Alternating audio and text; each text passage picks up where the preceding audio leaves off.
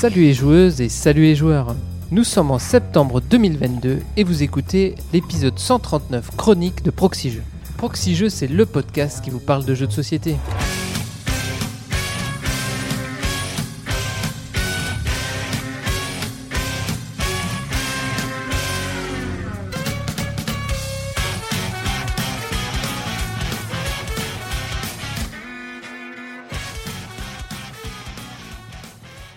Je suis Dédé Schutz et ce mois-ci, pour m'accompagner, je suis avec celle qui, comme Winston Churchill, aime le champagne et la répartie. C'est notre première ministre, Paul Gara. Salut Paul Gara. Salut Dédé. Voilà, écoute, je te laisse prendre la main, mais attention, tu devras me rendre les clés de la boutique à la fin des chroniques quand même. Hein. Ah.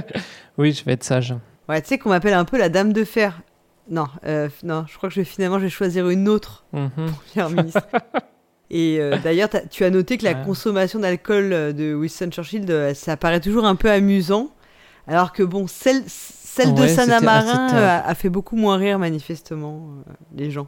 Oui, mais ça, c'est grâce au patriarcat. Les- nous les hommes, on, on peut, s- on peut se permettre de Oui. boire parce que il- est, il est. euh, alors c'est pas un- dans le, le Guinness Book des records, mais euh, Winston Churchill serait, soi- soi-disant, euh, un des plus gros buveurs de champagne. Il en a bu entre 1908 et 1965, donc en 57 ans, il en a bu euh, 42 000 bouteilles. Ça fait, euh, ça fait beaucoup quoi. Euh, ouais, non, comme, enfin, c'est quand même un peu. euh, il Mais comme, et en plus, il dirigeait un pays, tu vois. Voilà. Et, euh, il à 11h, il se servait une pinte de, euh, une pinte de champagne. Oh là là. Tu vois, au lieu de la bière, c'est tellement mieux. Donc en fait, moi, on rigole avec mes, mes histoires de bain de champagne à minuit, mais euh, franchement, euh, Voilà. je suis petite joueuse. moi, je suis une petite joueuse à côté de Winston. C'est ça. En plus, je pense Bah qu'il oui. buvait. Je suis sûre qu'en plus, il ne buvait pas que du champagne, bizarrement. Donc, euh, Bah, ça reste un, un anglais, il devait quand même boire de la bière. Ouais. Mais pour lui, la bière, c'était pas non, de c'est l'alcool. c'est- voilà, c'est de l'eau parce que tu sais, l'eau, c'est jamais. euh, ça peut être croupi, ça peut t'apporter des maladies. Il vaut mieux vaut Ouais, boire de la ça. bière ou du thé. C'est Et euh, bah, en fait, je trouve le, le temps passe vite hein, depuis le dernier mois de, de, des chroniques. J'ai l'impression que ça fait tellement longtemps. J'ai l'impression que ça fait un an qu'on a fait euh, oui. ce chronique au lieu de tous les mois. Mais ça fait un an d'aider en fait.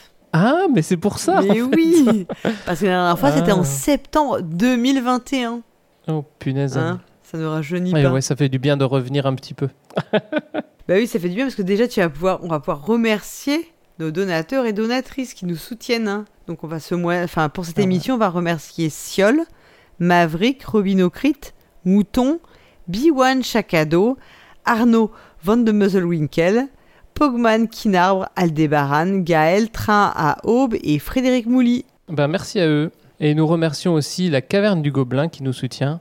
La Caverne du Gobelin, ce sont quatre boutiques à Nancy, Metz, Pont-à-Mousson et Thionville. Mais c'est également un site de vente en ligne que vous retrouverez sur cavernedugobelin.com. Alors, qu'est-ce que tu as acheté rap- récemment, la caverne du Gobelin Je sais que tu as un panier en cours ou un panier. J'ai un, j'ai un panier, j'ai un panier en cours qui est en train de, de- de se remplir, euh, de se remplir gentiment, avec notamment euh, Alice is Missing, qui, qui me, qui me fait de l'œil. Tu as euh, cédé la hype, voilà. Tu es, tu es faible, tu es faible. bon, mais alors avant qu'on on déroule nos, nos petits achats récents, on va euh, d'abord parler un peu, on va faire les commentaires. Ça t'a manqué ça en un an. Ah ben oui, les commentaires. En plus, il y a des commentaires super sympas pour moi. Notamment Gerny Lolo qui dit Donnez-moi un dé, donnez-moi un dé, Dédé, wouhou. Eh, c'est pas bien ça Et il me demande si je fais les mariages. Eh ben peut-être. Pourquoi pas? Ça dépend du prix. Oui, en fait, tout est corruptible, tout dépend du montant de la corruption, c'est ça en fait. C'est ça. C'est ça. Mais euh, je- note quand même que certains de, de la team Est euh, ont remarqué que depuis euh, que j'ai arrêté de chanter au mois de juin, on a eu une canicule. Donc. En, fait, je pense que le gouvernement vient bientôt te re- recruter pour lutter contre la pénurie d'eau. je, je, je, me, je me retiens encore un peu pour, pour, pour, pour, pour, pour garder toute ma puissance vocale Ouais. et, et, de météo. Ouais, après dans les commentaires, on a aussi, on avait des petits échanges personnels entre Cargo Toaster, Jarny Lolo, enfin il y avait plein de gens comme ça, ils se, des petits messages, des messages privés qui se glissaient dans les, dans les commentaires. Et on a quand même Tatmaza qui disait Je tiens à exprimer ma frustration d'avoir trouvé le jeu de Cargo trois fois en trois ans, mais d'avoir complètement zappé de remplir le petit formulaire. Voilà. Bah oui, c'est Bah, comme les gens qui se plaignent de ne pas gagner au loto, mais qui jouent pas. Quoi. Ouais, et beaucoup de gens se sont aussi plaints de ne pas avoir trouvé ta compile hein, sur euh, ta compile de l'été Ah, là. sur ouais. BGG. Ouais. ouais, non, mais euh, c'est euh, c'est que pour les, les, les gens qui, qui donnent mais à un très haut niveau. Vous n'êtes pas encore. euh, donnez encore plus et peut-être à un moment donné, vous aurez euh, la compile. Mm. Et là, il y a Calamity Fame aussi qui disait un grand merci à Cargo pour m'avoir envoyé mon goodie et à la douce main de Paul Gara d'avoir tiré mon nom pour l'énigme du 137. Et bah oui, bah dou- ouais, voilà. j'aime bien quand on parle de moi en bien. Je suis un peu égocentrique, j'avoue. Ça ne s'est pas amélioré pendant l'été, vous voyez. Euh, après, qu'est-ce qu'on avait d'autre? Bon, on avait pas mal encore de, de commentaires, je crois, sur les. Bah, Il y avait des commentaires sur les, sur les départs aussi qui, beaucoup de. qui, ont, qui ont laissé un petit peu. Bah, qui- oui, c'est toujours une page un qui peu se tourne, bien sûr. hein. Mm. Mais oui, parce que Philippe Leray, il a dit Mon rêve d'une Team West à proxy jeu s'évanouit avec le départ de Méclar. Il déstabilisait trop l'équilibre des forces. Ouais, ça c'est vrai. Bah, ils étaient deux, surtout. Donc euh, en fait, ils trichaient, sur- tout simplement. Et il dit vivement la rentrée pour découvrir les nouvelles chroniques. Et ben écoute, euh, Philippe Leray, on espère Ça y tu est. vas pas être déçu. Nous avons quand même plusieurs. Ça, c'est un spoiler, un premier spoiler, un premier teasing. Nous avons plusieurs nouvelles chroniques à te faire découvrir aujourd'hui. Donc, euh, c'est cool. Et même des chroniques euh, zombies qui sont partis, qui reviennent. Alors, on va aussi faire un petit saut par la proximité. Et oui, parce qu'en fait, cet été, il y a eu pas mal Ouais. de festivals et on avait envie de revenir un petit peu dessus. Alors, on a eu PEL qui était tout début juillet, si vous vous souvenez. Et donc, bah, je vous encourage à aller écouter le petit euh, retour euh, euh, que Cyrus en a fait, qui était un- sous le format un peu vlog, qui est très original et très plaisant. Et on a vraiment l'impression d'y être. Donc, ça, c'était début juillet. Il y a eu le flip. Donc le flip c'est le festival. Alors oui, on m'a dit on peut pas dire le flip de partenaire parce qu'en fait déjà flip ça veut dire nanana, partenaire pour P pour partenaire. Donc bon, le flip ça c'était plutôt Appartenait. Oui. Maintenant toujours pas. On peut dire appartenait. Maintenant aussi, on peut préciser que c'était appartenait. Le festival ludique international, non c'est ça, je ne sais plus. Euh, Ouais, c'est ça, si, c'est je- ça. voilà, de- voilà. Donc c'était mi-juillet pendant la grosse canicule. Même ils ont été obligés d'arrêter. euh, je crois qu'il y a une journée où ils ont, ils ont, euh, ils ont euh, arrêté de, de- ils tenaient plus les stands parce qu'il faisait vraiment trop trop chaud. Où Hmm. ben Cyrus encore était, dis donc. Encore Bah, lui. avec son jet, il Encore était avec lui. son avec son jet euh, présidentiel. C'est pour ça que maintenant il va arrêter parce qu'il il a été tracé dans le ciel et tout. Donc euh, tu sais, maintenant il fait attention. ça. Il a changé. Il a changé. euh, il a demandé à, à Hammer d'immatriculer euh, son jet en Allemagne, comme ça on peut plus On le peut suivre. plus le traquer, ouais, ouais, tout à fait. Et il a fait aussi une super euh, restitution de son aventure, Ah, tant pour les jeux oui, un qu'il a débrief. pu, ouais, qu'il a pu découvrir que pour sa participation à la Game Jam. Moi, j'ai trouvé ça vraiment super parce qu'on a l'impression d'y être complètement. Voilà. Ouais, ouais, on entend bien les, les gens qui, qui discutent de, de comment ils, ils pourraient monter leur, leur jeu pour la Game Jam. Exactement, c'était vraiment super. Après, euh, fin août, le dernier week-end d'août, alors euh, une fois on s'était retrouvé à Bruxelles, je sais pas si tu te souviens, mais là il n'y a pas eu de Bruxelles Game Oui. Festival. Et euh, du coup, moi je suis allée à Orléans-Joux qui tombe toujours aussi le dernier week-end d'août. Et euh, Orléans-Joux, donc ça se passe dans un site qui est super, ça se passe vraiment juste à côté de la cathédrale de, euh, de Orléans, d'Orléans, pardon, dans le Mhm. Campo Santo, donc c'est vraiment un cadre, euh, un cadre assez unique.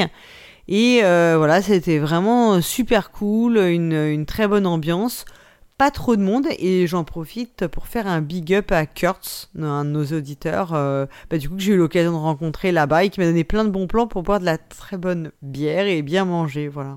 Ah, Ah, bah on le remercie. Et puis on a eu euh, début septembre, enfin le 10 septembre, il y avait Ludimania à Dijon. Donc là, si vous aviez envie de demander des autographes à Lana et Drew, c'était le moment. Ils étaient présents. Je crois même que Cyrus était si là. vous aviez envie de voyager, euh, Ouais. de voyager pour voir les voyageurs, Alors, je crois que Cyrus était là, mais il n'est pas allé en jet cette fois-ci, apparemment. Il a pris juste son hélico. Ah. c'est plus écologique. Voilà. Et le week-end dernier, mais en fait le week-end prochain, enfin le week-end, euh, ah non, oui, le- les deux week-ends derniers, pardon, il y a eu le festival de, de Vichy. Donc il y a une partie pro qui était le week-end du 17 septembre.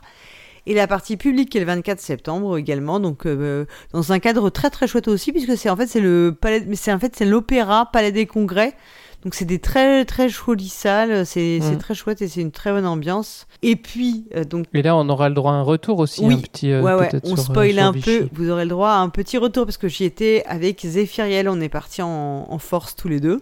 Mais il Mm. faut quand même le dire, vous nous écoutez, c'est le week-end d'Octogone à Lyon, donc euh, qui est Tout à fait. principalement, je pense, une convention de jeux de rôle.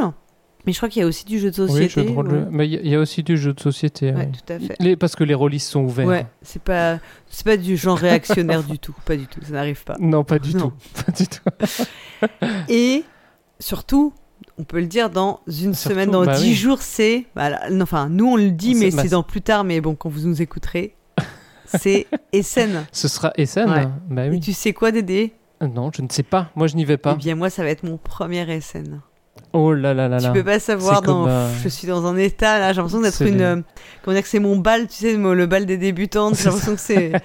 J'ai un carnet de bal déjà T'as fait prêt. ta liste. Ah, non, j'ai pas. T'as fait ta liste de tout ce que tu veux voir. euh, Non, moi je pense que je vais me les- laisser. les, les centaines de jeux. Non, je vais me laisser pas. Tout ce que je veux voir, c'est le, le jeu de Simone Luciani. Et si je peux rencontrer Simone Luciani, et si je peux lui dire combien j'aime ses jeux, et si je peux lui faire dédicacer ma règle de Grand Austria Hotel, je pense que je serai la femme la plus Oh, heureuse du monde. Moi, je pense, mais je pense que c'est possible. Mm. J'espère qu'il n'y aura que- pas un drame, genre une, une folle, tu sais, agresse un auteur de jeu. Non, non, j'en suis. Tu l'inviteras au, au pot de Proxy. Je- Oui. Je sais pas si on fait un, un pot encore. Ah bah non, mais on va essayer de trouver un, un truc, un pique-nique, Ah ouais. quelque chose. On va trouver un endroit. ouais. Suivez-nous sur les réseaux sociaux. Ouais, hein, suivez-nous, c'est pour parce infos. Alors on avait, on avait, on l'a fait. Moi j'avais fait pour Orléans, je l'ai fait un petit peu aussi pour, on l'a fait aussi pour Vichy et j'essaierai de faire un petit euh, thread Twitter euh, sur les retours sur les jeux. Bon, bah c'était bien cool. On a fait euh, là, on avait un peu d'actu, dis donc ça nous faisait du bien parce que quand même après toutes ces années de, Ouais, ça revient. ouais, c'était un peu Mm. triste hein, quand on disait bah il y a un tournoi sur BGA, c'était un peu la seule actu que t'avais à dire. euh. donc on va maintenant bah attaquer les chroniques. Bah oui, tout à fait. Par contre, on commence euh, Dédé parce qu'on a plus. Avant, c'était. Alors, il y a le, le point wiki, mais ce mois-ci, il n'y en aura pas. Donc, on, on retrouvera Erwan le mois prochain. Et alors, avant, c'était bien parce qu'on avait euh, toujours Méclar pour nous donner un petit peu euh, les ragots. euh, Mais euh, je crois qu'on l'a remplacé et on a recruté quelqu'un Ouais. qui est assez terrible. Oui, quelqu'un qui est aussi fou que Méclar. Je pense qu'on peut dire ça Aussi comme ça. que- voilà. Donc c'est euh, c'est Mad qui va euh, alors nous faire déculpabiliser, tu, tu nous as dit, Ouais. en nous donnant ses, ses techniques. On va l'écouter euh, tout de suite. Bonjour auditrices et auditeurs de Proxy Jeux. Mon nom est Mad et je suis une addicte.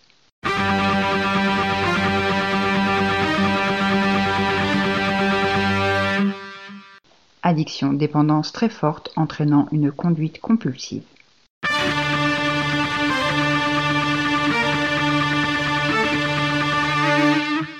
Oui, je suis addicte de l'activité ludique.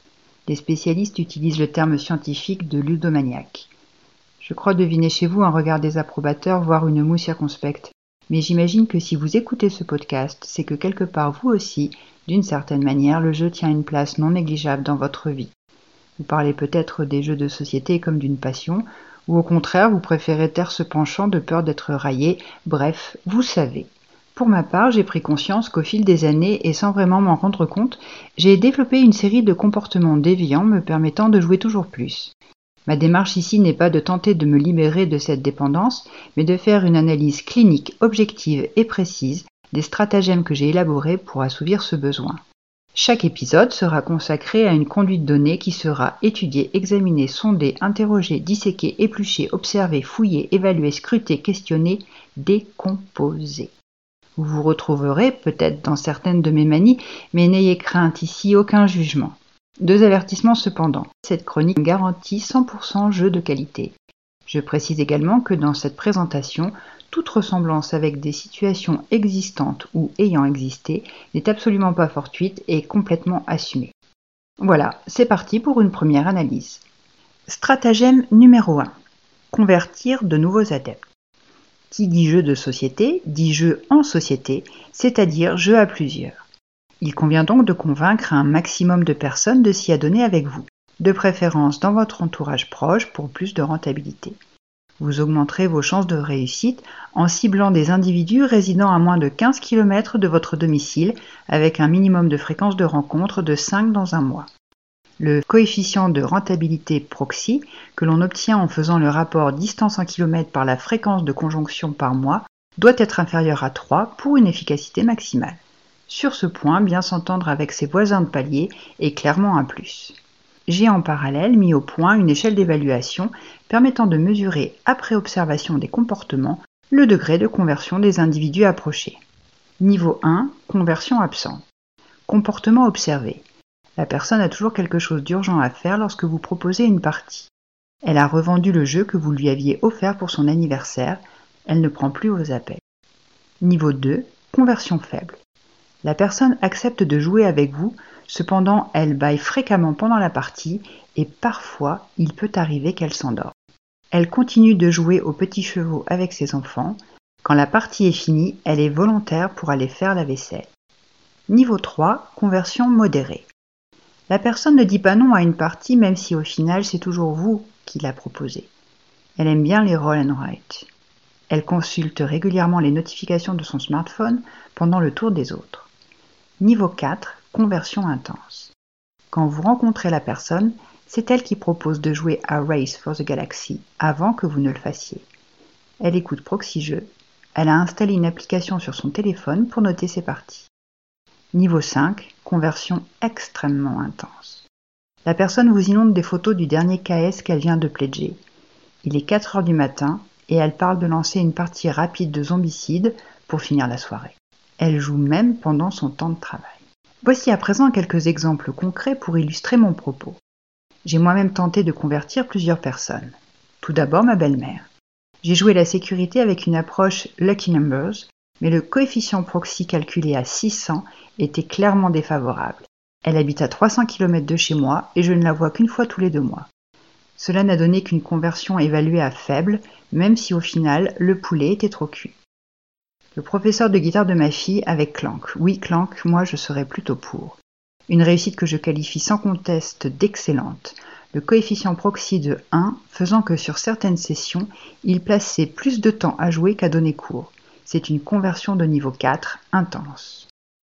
Enfin, avec mon patron, j'ai obtenu un modeste modéré sur Stay Cool, même si le facteur proxy était excellent, 0,3.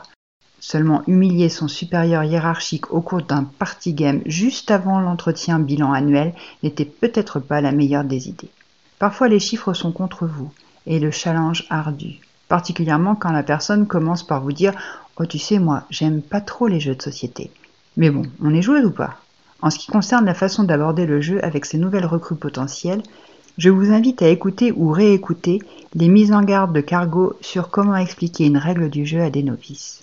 Si vous voulez vous aussi partager des astuces pour jouer plus, ou simplement apporter votre témoignage parce que vous aussi vous êtes une ou un ludomaniaque, il y a la possibilité de laisser un commentaire en fin de billet sur le site de ProxyJeux. Toute contribution est la bienvenue pour faire avancer la recherche. Vous retrouverez également dans le billet le tableau récapitulatif présentant les différents degrés de conversion. La prochaine fois, nous étudierons un autre comportement ludomaniaque, prévoyez un cahier propre. La version un peu énervée des quatre saisons en début et en fin de chronique est de Daniel Bautista, un guitariste d'une grande virtuosité, mais ça vous vous en étiez rendu compte. Eh bien, merci beaucoup, Mad. Et oui, elle est encore plus accro que nous. Voilà. Ben oui. Moi, ça m'a fait énormément rire parce que je me suis retrouvée quand même dans ce petit portrait. Ah, t'as joué euh, contre ton, ton patron et tu l'as battu, c'est ça? Euh, Non, mais euh, moi j'ai encore d'autres pistes à lui proposer, type le chantage familial. Je ne, ah, ah. je ne lave plus tes vêtements si tu ne joues pas avec moi. si vous jouez à, Grand Austria Hotel, je vous fais des strudels, non? Oui aussi, ouais, ouais, c'est ça. voilà, donc ça marche, ça marche très bien et alors elle m'a fait rire parce qu'elle a dit qu'il y avait des gens qui s'endormaient en jouant. Alors moi, ça, j'avoue que pourtant j'adore jouer, mais ça m'est déjà arrivé, mais plus d'une fois. Donc euh, je crois que je l'avais déjà raconté, je m'étais un peu assoupie derrière le masque de Nyctophobia chez Cyrus. Je pense que je pense que l'apéritif, le vin et le champagne y étaient pour quelque chose aussi. et euh, je me suis carrément endormie pendant une, partie d'explication de règles d'un jeu qui s'appelle The Great Wall. Et je peux dire que du coup, les deux premiers tours ont été hyper durs. J'ai un peu galéré, quoi. Parce que euh, je m'étais vraiment assoupi les yeux, enfin les yeux pas vraiment ouverts d'ailleurs. Hein. Et je dormais pendant l'explication des règles. C'est. Et finalement, t'as gagné. Oui, en plus. Les autres, ils devaient eh ben dormir oui. Mais laisse tomber parce qu'en plus, j'ai gagné cette partie, ce qui est complètement incroyable. Euh, j'ai vécu deux tours horribles et après, j'ai eu un énorme sursaut. Tu sais, j'avais, j'avais dormi donc j'étais vachement plus en forme. donc, euh, j'étais prête à en découdre. Voilà. Mais j'ai rigolé parce que effectivement les le lucky numbers avec la belle-mère, le clan avec le... c'est ça mm. souvent quand tu, tu veux convertir les gens, tu cibles, essaies de cibler le meilleur jeu pour cette personne quoi. Ouais, ouais, c'est ça. Souvent, ben, le plus dur, c'est pour les gens qui aiment pas jouer. Et tu, tu, proposes un jeu et dis Ah, mais en fait, c'est sympa. Ah, bah oui. oui, mais on, on les on, on, on, va, on va convertir tout le monde et, euh, et à la fin, ce sera plus un loisir de niche. Exact, je, n'osais le dire. Du coup, ça fera. Je sais pas si ça fera plaisir ou pas aux pionfesseurs. Ouais, bah je sais pas, mais je remets une pièce dans, dans la machine euh, pour, pour réveiller le, le pionfesseur. Mm. Et euh, du coup, il va nous parler maintenant du, du, du Mancala. Et avant de, de, lui laisser parole, je vais vous laisser euh, sur cette phrase. Mais si il, man si il Mancala, euh, c'est qui qui l'a voilé Alep? à toi le pionfesseur.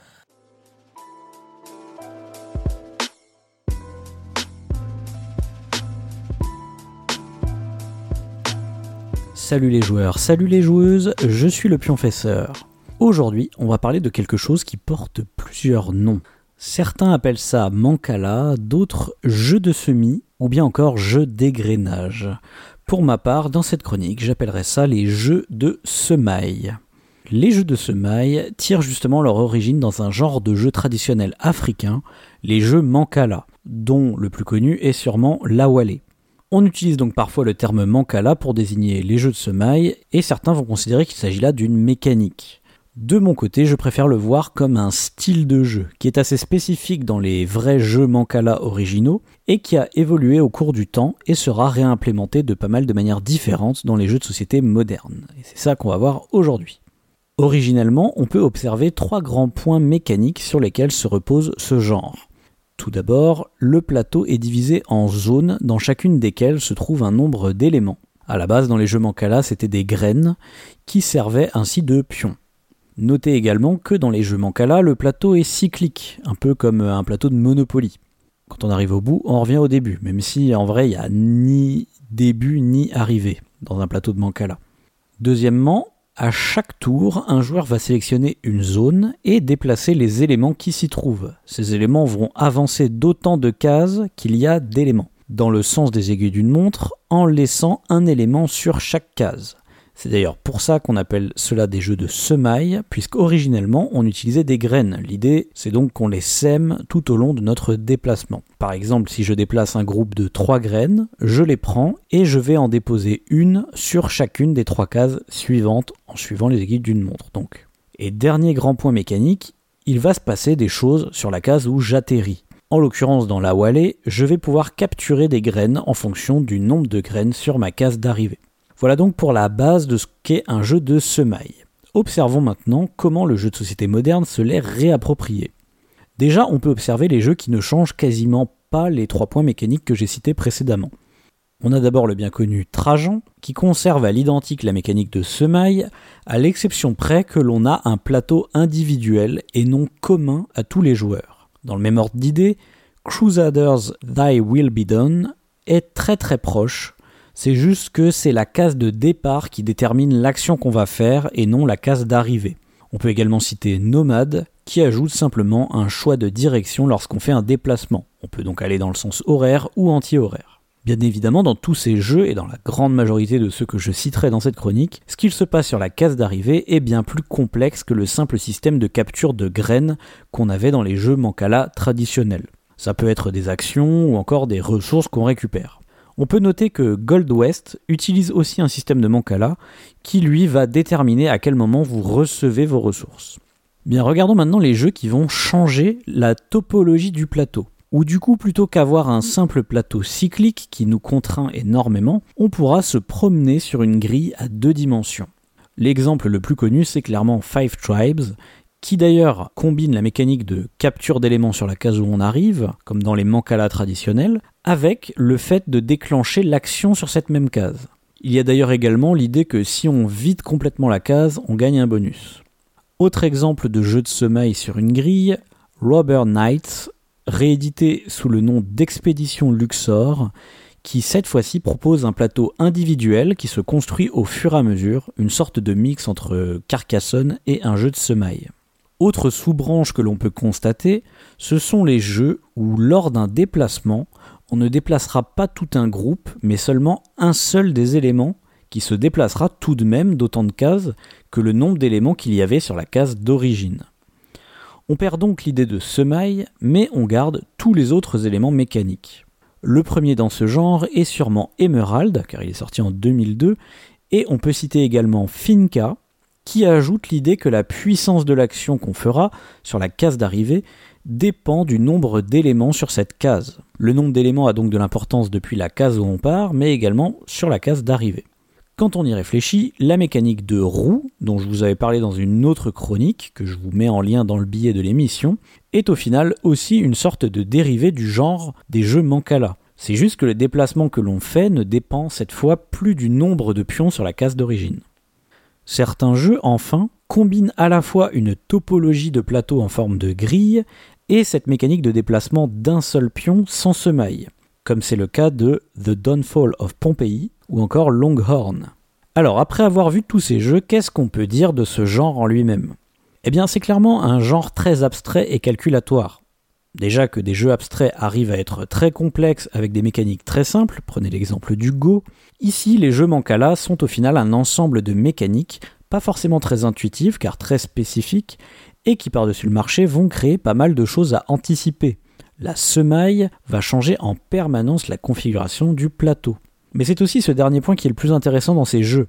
On va créer un plateau de jeu mouvant, avec de la puissance qui se concentre à certains endroits et qui va ensuite se relâcher et se répartir ailleurs. La majorité du temps, cette puissance détermine une portée, autrement dit, jusqu'à combien de cases ce groupe peut agir. Et c'est bien pour ça que c'est assez contre-intuitif à calculer ce groupe détermine vers où on va agir, mais l'action se trouve réellement plusieurs cases plus loin en fait. Mais c'est là que le jeu Crusaders Thy Will Be Done a été assez malin pour se dire que c'est la case d'origine du déplacement qui détermine l'action qu'on va faire, et donc sa puissance. On peut ici donc le voir comme un dérivé de la mécanique d'épissage d'action. Là encore, je vous en avais parlé dans une chronique, et je vous mets le lien dans le billet où on aura donc cette puissance mouvante qui va rendre de manière opportuniste certaines actions plus intéressantes que d'autres, en incitant à faire des actions différentes, puisqu'on sème à chaque fois cette puissance ailleurs.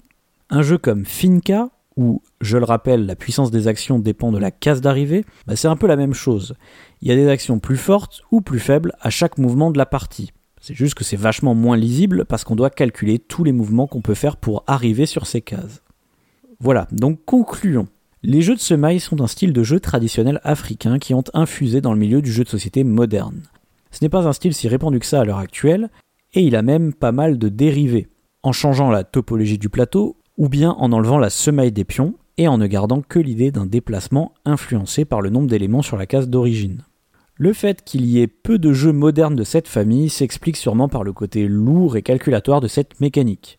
Pourtant, il y a sûrement moyen, en la dérivant encore, de nous permettre quelque chose de plus lisible, tout en profitant de la force de cette mécanique, la sensation d'avoir un plateau en perpétuel changement. A voir donc ce que les auteurs nous proposeront à l'avenir. Et vous, connaissez-vous d'autres jeux de semaille? Que pensez-vous généralement de cette mécanique? N'hésitez pas à me le dire dans les commentaires, et d'ici là, jouez bien Eh ben merci beaucoup Pionfesseur alors moi au départ quand il a parlé de jeu de semaille, euh, bah moi je pensais qu'on allait parler d'Agricola ou tu sais d'un jeu où on fait pousser des trucs, tu vois, un peu un jeu de euh, agri agri euh, stat, c'était quoi le, le nanar ah, là agri, Stratagri. Stratagri. non mais moi je voyais plus ces récoltes, Agricola où on met des carottes, il faut en plus il faut les laisser comment dire, faut les laisser vraiment pousser, enfin il y a un peu une durée pousser, ouais ouais, il y a et où on plante des trucs, ah quoi. Bah moi, j'aime bien, d'ailleurs, genre de jeu que j'aime bien. Moi, je... Alors que dans la vraie vie, tu vois, j'ai absolument pas la, fibre. Euh, enfin, je suis un peu nul pour tout ce qui est jardinage. T'as pas la main verte. Bah, pas plus que ça, non. Non, non, j'avoue. Ouais, ouais mais le jardinage, faut, faut aimer ça et être tout le temps dans ton Oui, en jardin fait, c'est pour, c'est- pour avoir oui, quelque en fait, chose. c'est quoi. un travail à plein temps, euh, comme beaucoup de trucs d'ailleurs. Mm. Mais euh, comme Instagram, finalement. C'est ça. Faire pousser des carottes et Instagram, c'est le même combat. Euh, ceci dit, bah voilà, donc il nous a parlé de, de, de- voilà, de la, de la, du jeu de semaille et bah c'est vrai que c'est un, Ouais. un type de jeu qu'on, c'est une, une mécanique qu'on retrouve assez régulièrement dans les, les jeux modernes, qui est réutilisée Ouais, bah Bruno Catala, ouais, il l'a il l'a réutilisé euh, dans Five Tribes.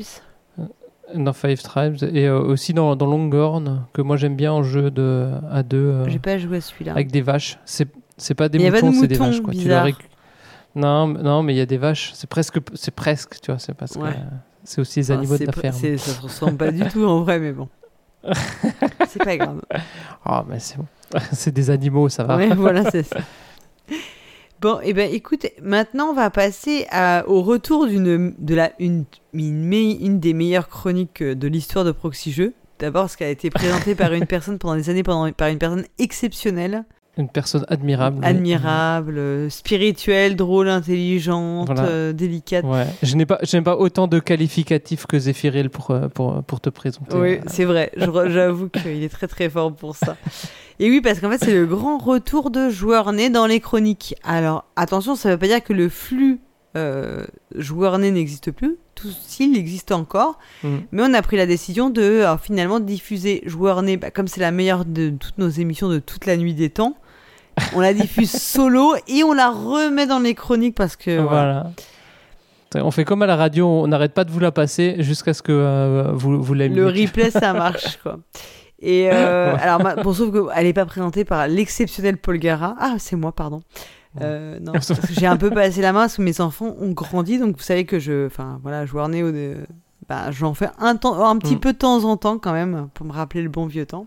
Mm. Et c'est Cyrus qui a eu euh, la super, euh, enfin qui a, voilà, qui a repris le flambeau et euh, qui nous, euh, qui nous euh, fait part de toutes ses découvertes ludiques avec ses enfants et ça c'est super cool.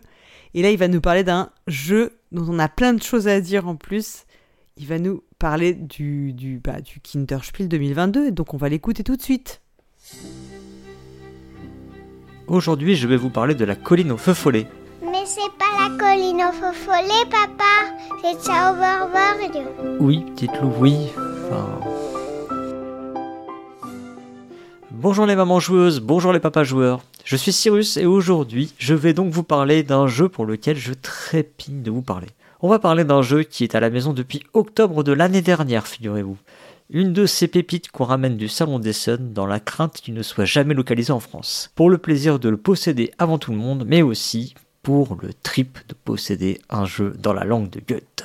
Oui, ce jeu, nous en avons parlé chez Proxy dans le débrief d'Essonne, c'est Zauberberg. Ce jeu avait tapé dans l'œil de tous les papas et les mamans présentes. Et nous ne sommes pas les seuls à avoir été séduits par ce jeu, puisqu'il a remporté tout récemment le Kinderspiel des. C'était en juin dernier. Et si j'ai attendu si longtemps pour vous en parler, c'est qu'il sort tout juste en français, localisé sous le nom La colline au feu follet par Gigamic. La colline au feu follet, c'est un jeu de Jens-Peter Schliemann et Bernhard Weber. Ces deux auteurs ne sont pas d'illustres inconnus. Ils ont chacun quelques dizaines de jeux à leur actif, dont beaucoup de jeux pour enfants. Ils ont également collaboré ensemble par le passé sur des jeux tels que Nessie, qui avait été chroniqué par Paul Gara, ou encore Château Roquefort, qui est un quasi classique des jeux pour enfants. Zauberberg a été illustré par Annette Nora Cara, et Clem Newter a été engagé par Gigamic pour réaliser la couverture de la version française. Le jeu est annoncé pour 1 à 4 joueurs et joueuses à partir de 5 ans pour une durée de partie de 20 minutes maximum. Le jeu est édité par Amigo et localisé en France par Gigamic. Il est disponible chez notre sponsor La Caverne du Gobelin pour 39,90€. Alors de quoi il en retourne dans la colline au feu follet? Eh bien le jeu repose sur un principe de pachinko. C'est quoi le pachinko? Peut-être avez-vous déjà vu ces machines dans des mangas ou dans certains films. Il s'agit de machines typiques au Japon. On pourrait assimiler ces machines à nos pousse-pièces de fête foraine. Les joueurs et joueuses achètent des billes qu'ils peuvent insérer dans une machine. Les billes descendent le long d'une planche hérissée de clous, placée à la verticale. Ces billes évoluent dans la machine jusqu'à activer un système qui, sous certaines conditions, feront gagner des billes que vous pourrez rejouer ou, au terme de vos parties, échanger contre des cadeaux. Alors certaines dérives existent malheureusement, transformant ce loisir en jeu d'argent. Mais là, rassurez-vous, vos enfants ne seront pas face à un jeu d'argent. Enfin, euh, sauf si vous décidez de leur faire jouer leur argent de poche. Dans la colline au feu follet, les sorcières tentent de voler le sceptre de pouvoir d'Eliot, le sorcier, et les gentilles sorcières euh, vont euh, tenter de les en empêcher. Attendez, c'est pas ça. c'est bien des sorcières, mais le type s'appelle Elias. C'est un magicien, je. Enfin, un sage magicien. Il a un bâton magique, voilà ça. Un bâton magique. Et ce sont les apprentis sorciers. Ou sorcières, je sais pas trop.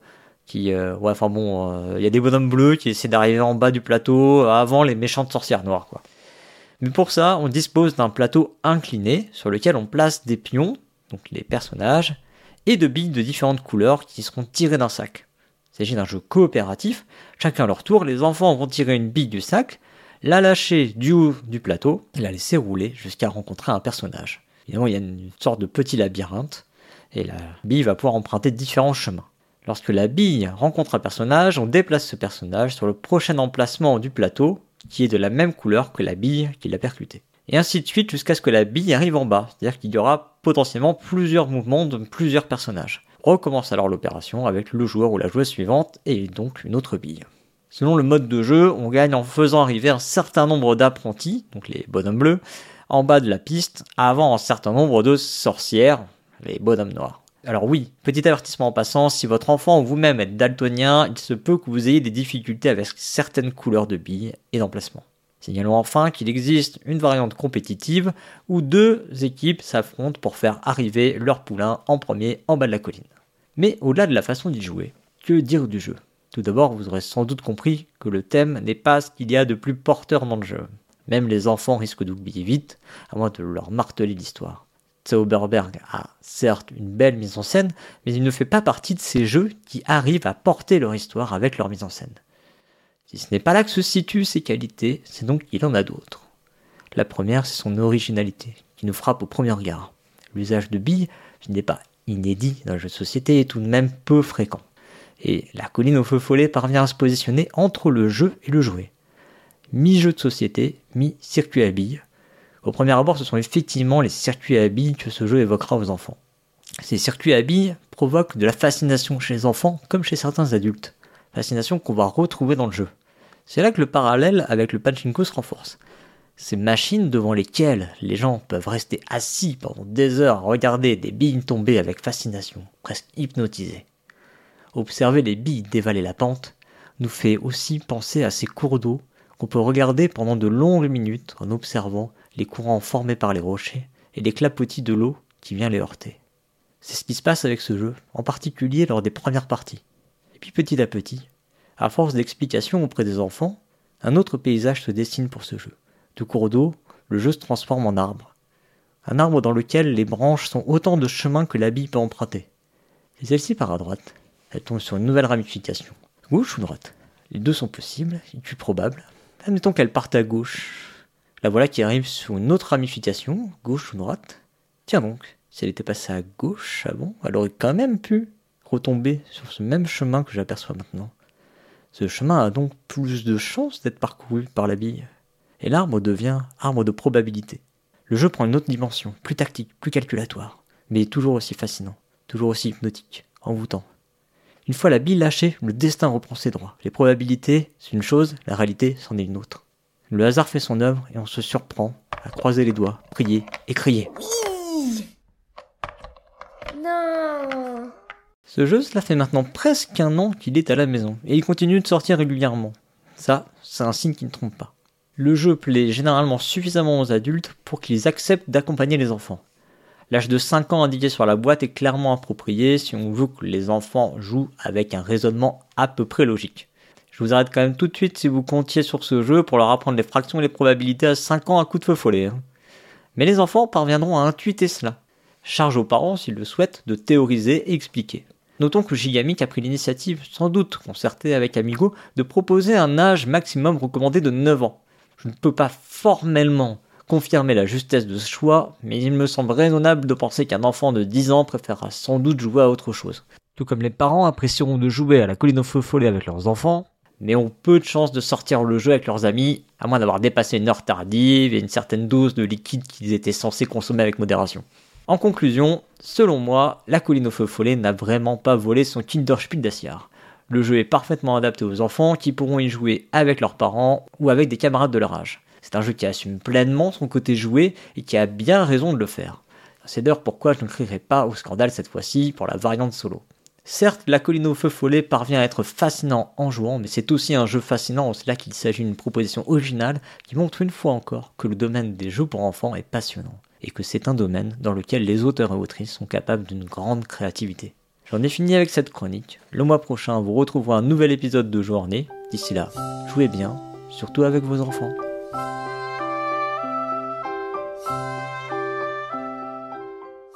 Eh bien, merci beaucoup, Cyrus. Donc, Zauberberg, donc euh, trois syllabes pour nous, la colline au feu follet. Ouais. Ouais. J'ai pas, j'ai regardé les, j'ai regardé les, les vidéos. euh, ça a l'air, ça a l'air sympa.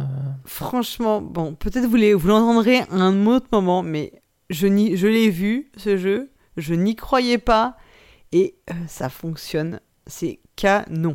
Très très bien. Voilà. Moi, j'ai vraiment rien à dire. C'est super réussite. Ouais, bah oui, je, je, je vois ça. Je, bah, j'avais vu les, les photos et tout euh, déjà à Essen euh, dernier. Ouais. Oui, parce que c'est vrai, euh, il l'a dit. Ils avaient hein, l'air de bien s'amuser. Ouais, ça euh, fait un an qu'ils l'ont découvert, eux, en fait. Et, euh, et donc il arrive enfin en, en France euh, pour vous euh, avec euh, des sorcières. Ce sera bon Mm. pour Halloween, Ouais. peut-être? Oui, c'est vrai que ça, Ça- fait un- bon, un bon cas, thème. Et puis en plus, les, les sorcières, euh, on dirait vraiment les, les sorcières, tu sais, dans le magicien d'Oz, en fait. De, de- Mm. Tu vois, avec la robe noire, la peau verdâtre, là. Mm. C'est mm, horrible à Dans. Hocus Pocus, Ouais, peut-être. Je... comme dans Hocus Pocus. Je l'ai pas vu, ça. C'est- Tu l'as pas vu ce Non. C'est un film des années 90. Ouais, oui, je- ça me dit quelque chose, mais je crois que je l'ai jamais vu. Moi, j'avais vu Les Sorcières Ah, d'Eastwick. Je sais pas si tu l'as vu, celui-là. Ah, Avec euh, Michelle Pfeiffer, euh, Cher et Susan Sarandon et euh, Jack Nicholson. ça me dit quelque chose. Par le Mais réalisateur de Mad Max, euh, George Miller, et de Babe. C'est un pro... Quand tu dis que le mec qui a fait Mad Max a aussi Ça fait, fait Babe, écart, quoi. tu te dis quand même waouh. Enfin, c'est. Il a fait ce film des sorcières d'Intuit que j'aime bien, avec quelques scènes assez euh, un peu, c'est un peu euh, comment dire, pas subversif, mais il y a quelques trucs un petit peu ouais, un petit peu piquants dans ce film. Donc voilà, bah écoute. alors attends, je, euh, re- je retrouve juste le. Ah oui, oui, je me, je me souviens. Déjà, il y a euh, Michel Pfeiffer qui est quand même juste sublime tout le temps, donc. euh, Ouais. Bon, même s'il dit que le, le thème est pas très. On n'est pas dans, dans le. Voilà, on, on sent pas trop les sorcières euh, dans, dans le jeu, quoi. Ouais, ouais, non, c'est, je pense que le thème, il est un peu, il, il passe vite un peu à la trappe, quoi. Euh, C'est, Mm. tout, c'est tout ce qui est le, c'est tellement fascinant la, la bille qui descend dans les, dans les embranchements, enfin dans Mm. le, C'est hypnotique, Ouais, ouais, euh, il disait. il y a un petit Mm. côté comme ça, quoi. Euh, bah maintenant, on va partir un peu en voyage. Alors, euh, on le disait, on parlait de Winston Churchill, c'était prémonitoire. Ah, bah oui. Parce que on part en voyage Parce- où avec Lana et Drew ce, ce mois-ci? Ah, bah, on va visiter euh, Londres. Allez, tous en Eurostar.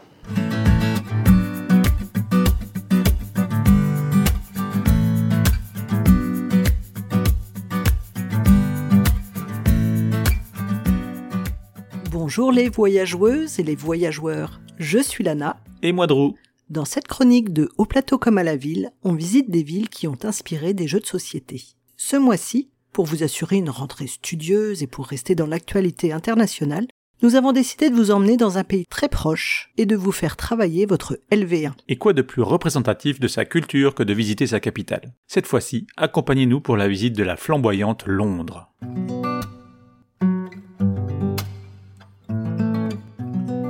En cette période de préoccupation écologique, nous avons choisi de nous rendre à Londres en train, et plus précisément en Eurostar. Vous savez, ce train qui passe par le tunnel sous la Manche, le tunnel qui a la section sous-marine la plus longue du monde. Et oui, quand même. D'ailleurs, ce projet n'est pas tout neuf, puisqu'une liaison sous-marine entre la France et l'Angleterre est envisagée depuis la fin du XVIIIe siècle. Il aura fallu attendre 1987 pour que le lancement du projet se concrétise.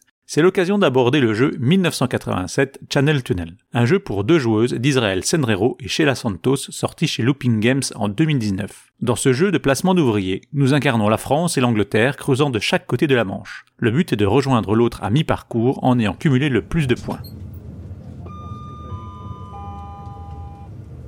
Mesdames et messieurs, dans quelques minutes, nous allons rentrer dans le tunnel sous la Manche. La durée de la traversée est d'environ 20 minutes. Vous pouvez dès maintenant mettre votre montre à l'heure locale. Il est 8h36 en Angleterre. Ladies and gentlemen, in a few minutes we'll be entering the Channel Tunnel. Closing time should be about 20 minutes. Please adjust your watches as the time in Britain is now 8.37.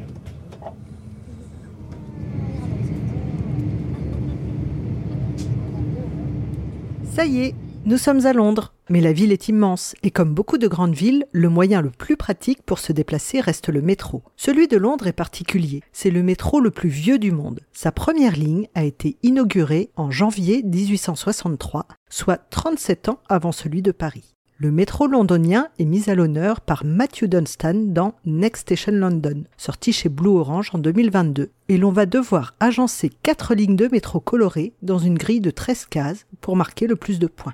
On retrouve également le célèbre métropolitain dans le jeu de 2006, paru chez Rio Grande, On the Underground. Cette fois-ci, les tunnels sont déjà existants sur le plateau, et chaque joueuse doit construire des lignes, un peu à la mode des aventuriers du rail, afin de convoyer le pion passager jusqu'à une destination demandée par une des quatre cartes objectifs les joueurs accumulent des points si le passager passe par leur ligne ou en reliant leur ligne sur des stations particulières. Et si vous préférez un moyen de transport plus pittoresque et qui vous permette de découvrir la ville tout en vous déplaçant, vous pouvez emprunter les charismatiques bus rouges à double étage, les bus à impérial. On les retrouve dans le jeu Get On Board de Sahashi, sorti en 2022 chez Yellow. Ce jeu est original de par sa mécanique mélangée entre le flip and write et la pose de tronçon.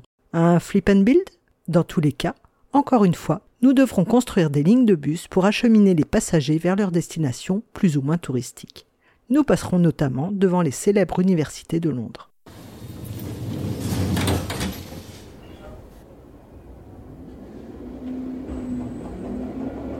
C'est bien beau tout ça, mais on va où au fait? Pour notre première visite, direction le quartier de Westminster et son célèbre palais. C'est le siège du Parlement anglais, et il est surtout connu pour l'horloge située sur sa tour à l'angle nord-ouest. Haute de 96 mètres, c'est là qu'habite la célèbre Big Ben, une cloche immense de plus de 13 tonnes. Par raccourci de langage, le terme Big Ben désigne le plus souvent la totalité de la tour. Il n'existe pas de jeu sur l'horloge, mais nous avons trouvé un jeu sur les élections du Parlement anglais. Il s'agit de Westminster The Election Game. C'est un jeu pas tout jeune de Charles Lewis dans lequel chaque joueur incarne un parti politique et va essayer de conquérir le plus de sièges au Parlement. Ça ne vous rappelle rien? Oui, ça a tout d'une copie de Dimmerer, le célèbre jeu sur les élections allemandes. Mais comme Westminster est sorti en 1983, soit trois ans avant Dimmerer, il s'agit plutôt de son inspiration. Westminster n'a pas inspiré qu'un jeu sur l'univers politique. Dans le jeu coopératif The Shadow over Westminster de Robert Huss sorti en 2015, nous incarnons des agents un peu spéciaux avec chacun leur capacité. Nous allons parcourir la ville afin de combattre les esprits maléfiques qui cherchent à l'envahir et surtout éviter le cataclysme qui se profile pour la fin du jeu. En parlant de cataclysme, ce palais en a connu plusieurs, et le bâtiment actuel ne conserve pas grand-chose de l'édifice original. Entre un incendie en 1834 et un bombardement durant la Seconde Guerre mondiale, la majeure partie du palais date du 19e et du 20e siècle.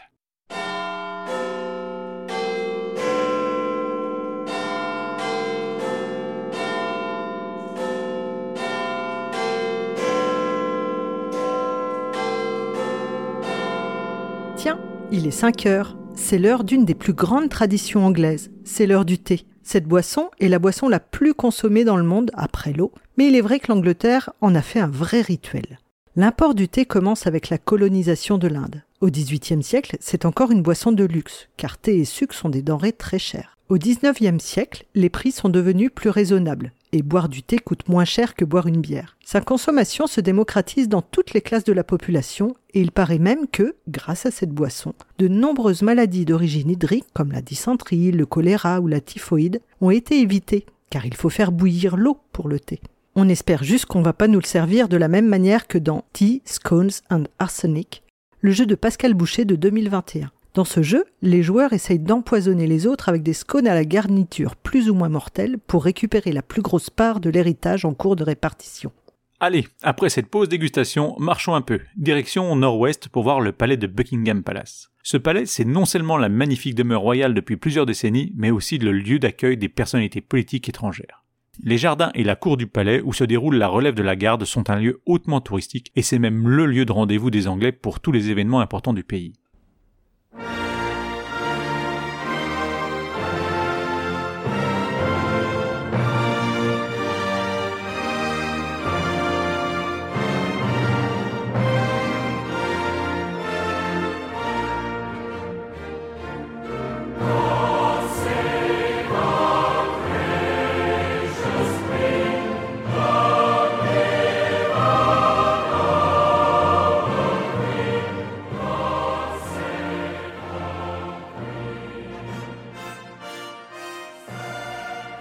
Les Anglais entretiennent une relation particulière avec la famille royale, un peu comme s'ils faisaient partie de leur propre famille, et le décès de la reine Elisabeth II nous prouve encore une fois ce profond attachement.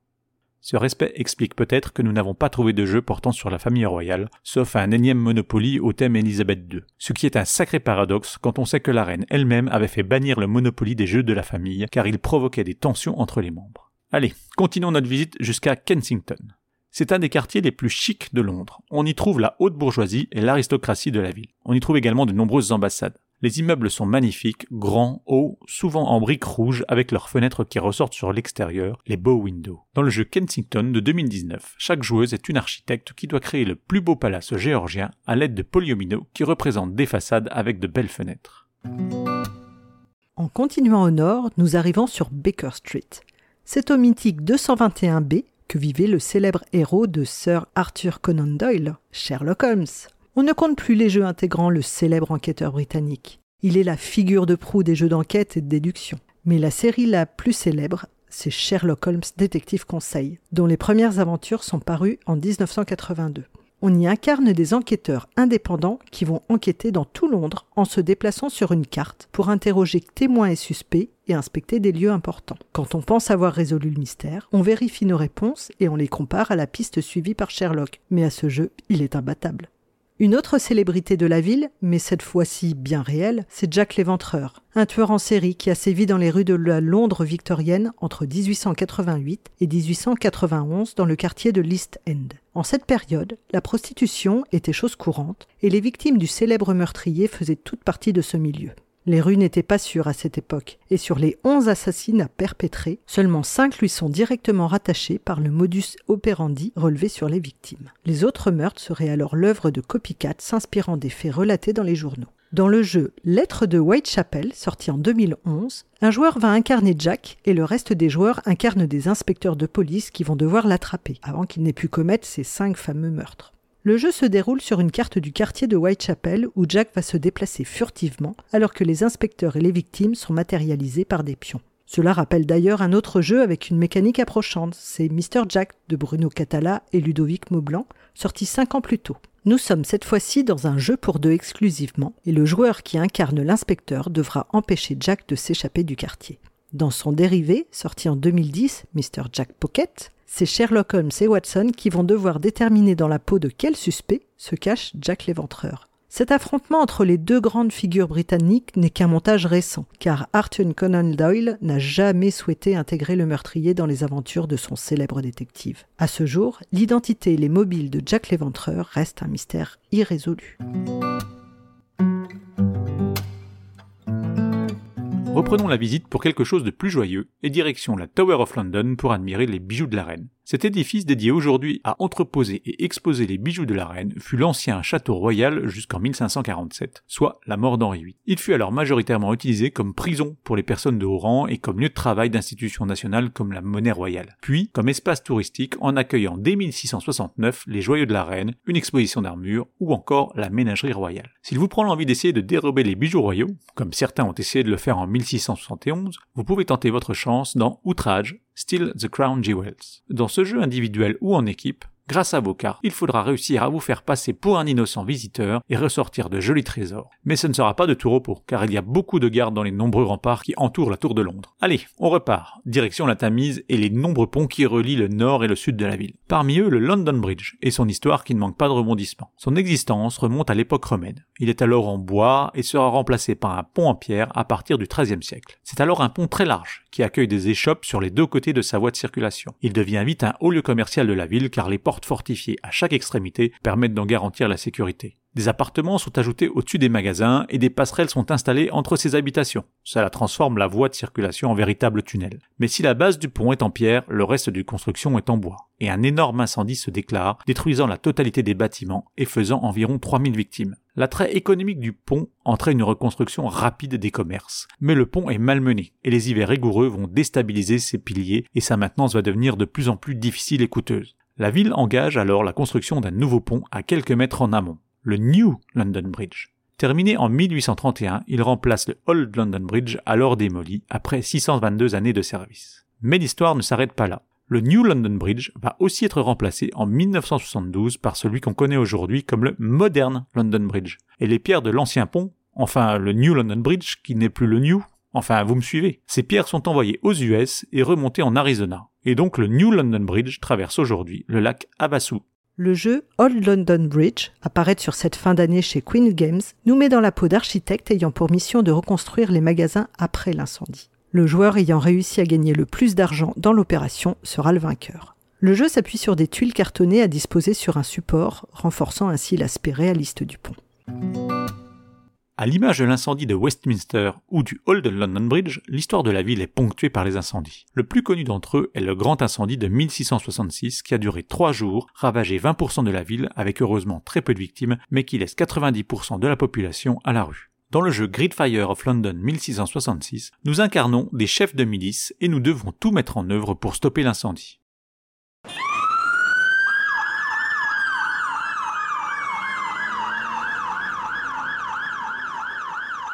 Pour cela, nous pouvons faire exploser des quartiers entiers de bâtiments pour créer des coupe-feux. Mais ces quartiers représentent aussi les moyens de marquer des points à la fin de la partie. Il faut donc choisir précisément entre gagner des points de récompense pour l'extinction des feux et préserver ses propriétés. Un autre jeu inspiré de l'incendie est London, de Martin Wallace. Dans ce jeu, nous sommes chargés de la reconstruction de la ville après l'incendie. Si vous voulez avoir plus d'informations sur ce jeu ou sur cette période, nous vous encourageons à retourner écouter l'excellente chronique de Paul Gara et Hammer.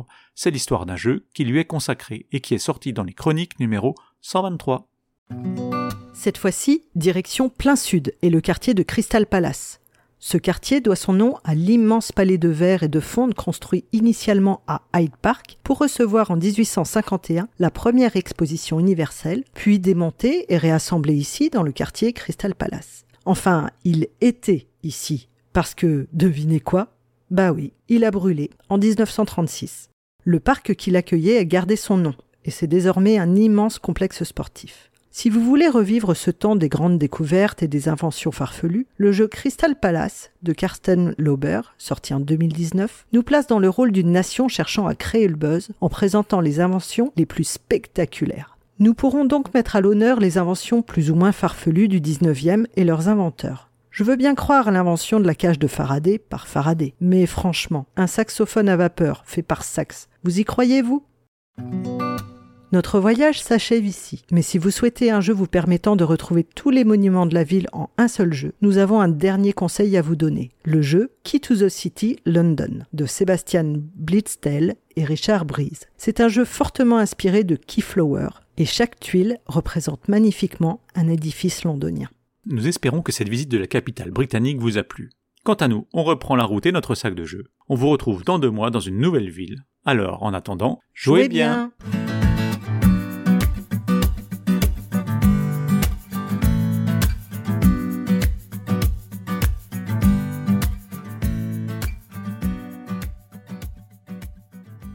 Ben, merci beaucoup Lana et Drew. Alors tous en Eurostar, j'ai envie de te dire, moi je suis moi la, c'est moi la trésorière. On va se calmer. Euh, je pense que Ryanair c'est moins cher que l'Eurostar. je veux pas dire. Ah, en termes d'émissions carbone, écologique. ouais, écologiquement, ouais. c'est quand même. Euh, ouais, non, mais c'est sympa l'Eurostar. Je sais pas si t'as déjà pris euh, l'Eurostar. Ouais, ouais, bah moi je suis allée à Londres. Écoute, c'est fou parce que je suis allée à Londres cette année, au mois de juin. Et en fait, j'avais choisi pour. J'ai emmené mon fils, on est partis que tous les deux. Et euh, j'ai choisi pour y mm. aller, mais je ne le savais pas, le week-end du jubilé de la reine. Donc euh, voilà, bah, il y avait un peu de monde, mais euh, ça allait. Moi, il y avait peut-être moins de monde que euh, euh, cette semaine oui, non, euh, lors, de, lors de l'enterrement. Parce que là, c'était pas le jubilé, pardon.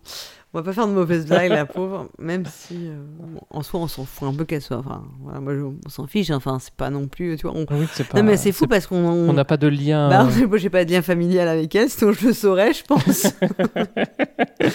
et tout. Et, et puis, euh, ouais, non, enfin, franchement, tu vois, euh, c'est un peu dingue parce que les autres chefs d'État, on n'en fait pas tout un pataquès quand même. Hein, euh. mmh, mmh. Bon. Bah. Et voilà. Et moi, je, je n'ai pas pris le métro quand je suis allée à Londres. J'évite en général de prendre enfin, tout ce qui est métro, le métro, les transports en commun. Il y a beaucoup de promiscuité. J'évite, surtout avec le, enfin, depuis le Covid particulièrement. Et donc, on avait fait tout à pied, quoi. Et c'est vachement mieux pour découvrir la ville. Ouais, mais c'est quand même vachement grand Londres. Donc tu n'as pas fait euh, comme euh, Next Station London Tu n'as pas fait tes, tes lignes de, de métro. Enfin, si, as fait, il t'avait juste manqué un crayon, quoi. Ouais, voilà, c'était un peu ça, exactement. Tu n'as fait que trois. Moi, je suis allé qu'une fois en Eurostar. euh, euh, C'était quand j'étais quand j'étais livreur.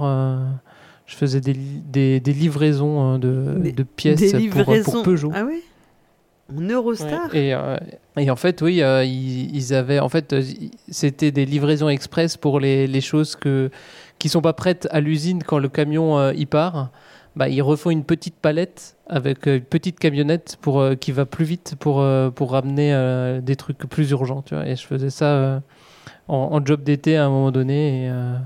Et t'as et une fois, voilà. t'avais eu le temps de te euh, balader un peu euh, ou pas Nord de Lourdes. Non, pas du tout. T'as Ah ouais. t'as quasiment pas le temps. quoi. En plus, je suis arrivé de, de nuit. euh, je crois que j'ai pas fait beaucoup de. Ah ouais, non. Beaucoup de du Royaume-Uni euh, la journée. Après, c'est une- vraiment une ville super chouette et tout. Et bon, quand tu peux, tu, en fait, tu quand tu fais vraiment le centre-centre, tu peux largement tout faire à pied. Puis si t'as l'habitude de marcher, euh, enfin, franchement, moi, nous, ça Ouais. nous a posé aucun problème.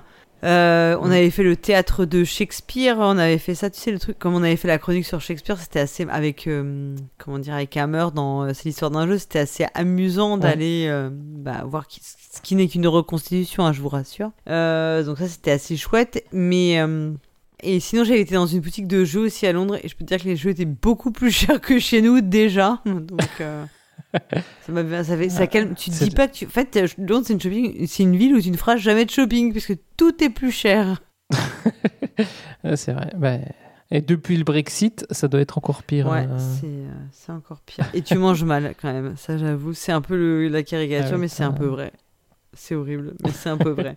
Mais euh, c'est une ville agréable, une ville simple. Enfin, moi j'aime bien malgré tout. J'ai je. Et si, il y a un haut lieu aussi. euh, alors peut-être pas pour le, jeu- je sais pas, c'est pas pour le jeu de société, mais pour les rôlistes. Il y a quand même le British Museum parce qu'il y a euh, notamment dans les masques de Mhm. Nyarlathotep, il y a tout un micmac avec une fondation qui est en face du British Museum. Euh, et dans Sherlock Ah, Holmes je l'ai Detective. Conseil aussi, il y a quelques trucs qui se passent peut-être au British Museum, il me semble. Et, euh, et British Museum, c'est quand même le, un haut lieu très, euh, très bien pour euh, Cthulhu. euh, Enfin, t'as toujours voilà, le pharaon noir, souvent c'est lié à ça. Bon, ils ont pris tellement de trucs, de tellement de culture. hein, Il peut y avoir des trucs un peu mystérieux. Oui, ça pourrait être aussi le musée du Louvre, tu as raison. Ouais. Alors, on va continuer et on va vous proposer maintenant encore une nouvelle chronique de cette saison 13. Une chronique qui, à mon avis, vous allez deviner euh, sur quoi elle va s'attarder, puisqu'elle s'appelle Dessine-moi un plateau. On l'écoute tout de suite.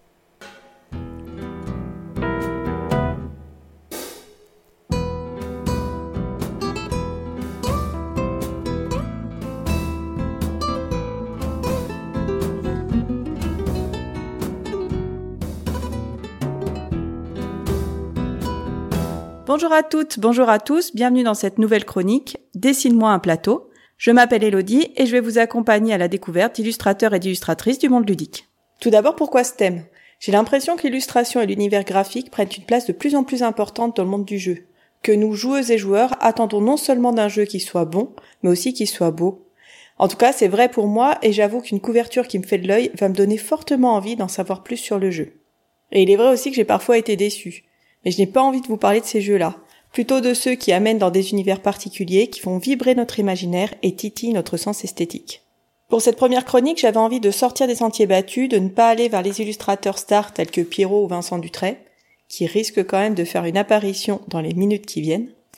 J'avais envie de vous parler d'un artiste à l'univers singulier qu'il insuffle au jeu qu'il illustre. Il est temps, après cette longue introduction, de vous dire de qui il s'agit. Je vais donc vous parler de Franck Dion.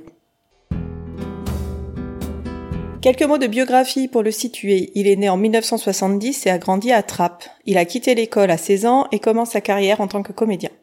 Il se forme ensuite en autodidacte à la sculpture, au dessin et à la peinture.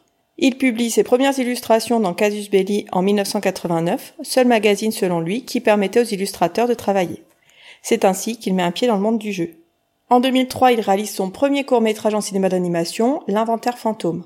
Suivront Monsieur Coq en 2008, Edmond était un âne en 2012, Une tête disparaît en 2016, Père Aspera ad Astra en 2018 et Sous la peau l'écorce en 2021.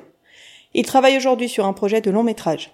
Ces films ont reçu de nombreuses distinctions, parmi lesquelles le cristal du court métrage au Festival du film d'animation d'Annecy, l'équivalent pour le cinéma d'animation de l'As d'or pour les jeux. Parlons jeu justement. Il en a illustré 15, dont un livre dont vous êtes le héros. On peut citer Service compris de David B. Bromley, Fantasy et son extension de Sylvie Bark, Mare Nostrum de Serge Laget, l'extension Daydreams pour Dixit de Jean-Louis Roubira et dernièrement Botanique de Franck Critin, Sébastien Pochon et Grégoire Larget. Avant d'approfondir le sujet des jeux et vous livrer les quelques anecdotes que j'ai pu glaner ici et là, je voulais revenir sur ces films d'animation. J'ai eu la chance de quasiment tous les voir ou les revoir pour l'écriture de cette chronique et vous pouvez aussi les découvrir. Vous trouverez les liens sur le site de l'artiste que je vous mets sur le billet de l'émission.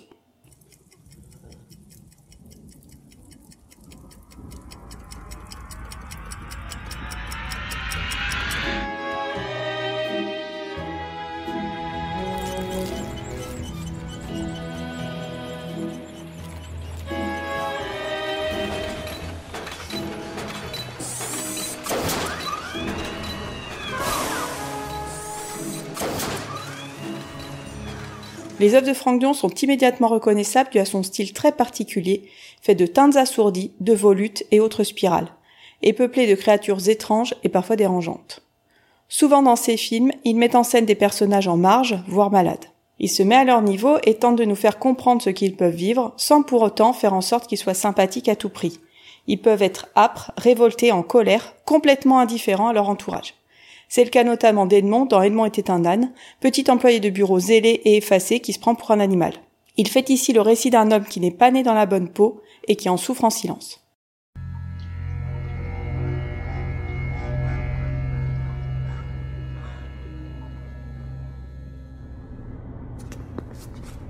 Il ne nous adressait jamais la parole Bah c'est comme si les autres ne l'intéressaient pas, quoi. Bah oui, voilà ce qui comptait.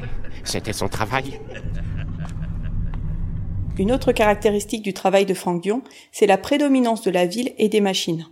La plupart de ses films se déroulent dans des univers urbains où la nature est réduite à une portion congrue.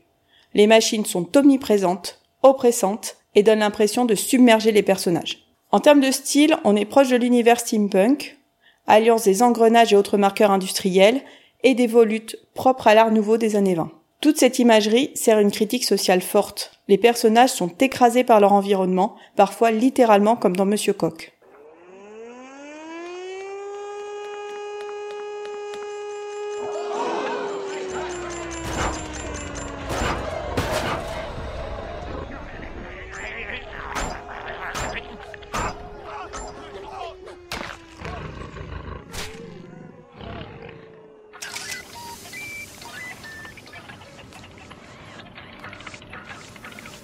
Cet univers, on le retrouve dans la plupart des jeux illustrés par Frank Dion.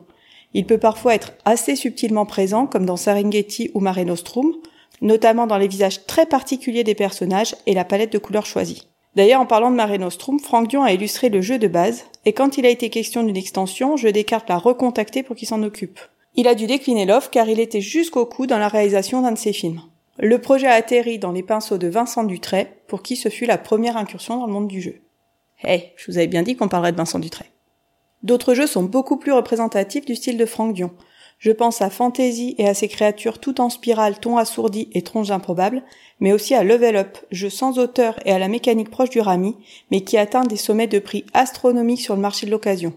Minimum 200 euros à l'heure où j'écris cette chronique. Ce prix, à mon sens, n'est dû qu'à la beauté des illustrations, entre Méliès et Jules Verne. On voit bien que c'est pas l'artiste qui se fond dans l'univers des jeux qui l'illustre, mais bien le jeu qui entre dans son univers. Pour moi, le meilleur exemple de cette symbiose, c'est évidemment l'extension Daydreams pour Dixit. En effet, pour cette extension, Libellude qui cherchait à faire un nouvel opus plus mature, lui a laissé carte blanche, une première pour l'éditeur. En découle une série de cartes plus sombres, une galerie de personnages grotesques et une certaine satire sociale. Je pense à une carte notamment où dans un musée des visiteurs admirent un portrait d'une femme de ménage alors que son modèle travaille au pied du tableau sans en un regard.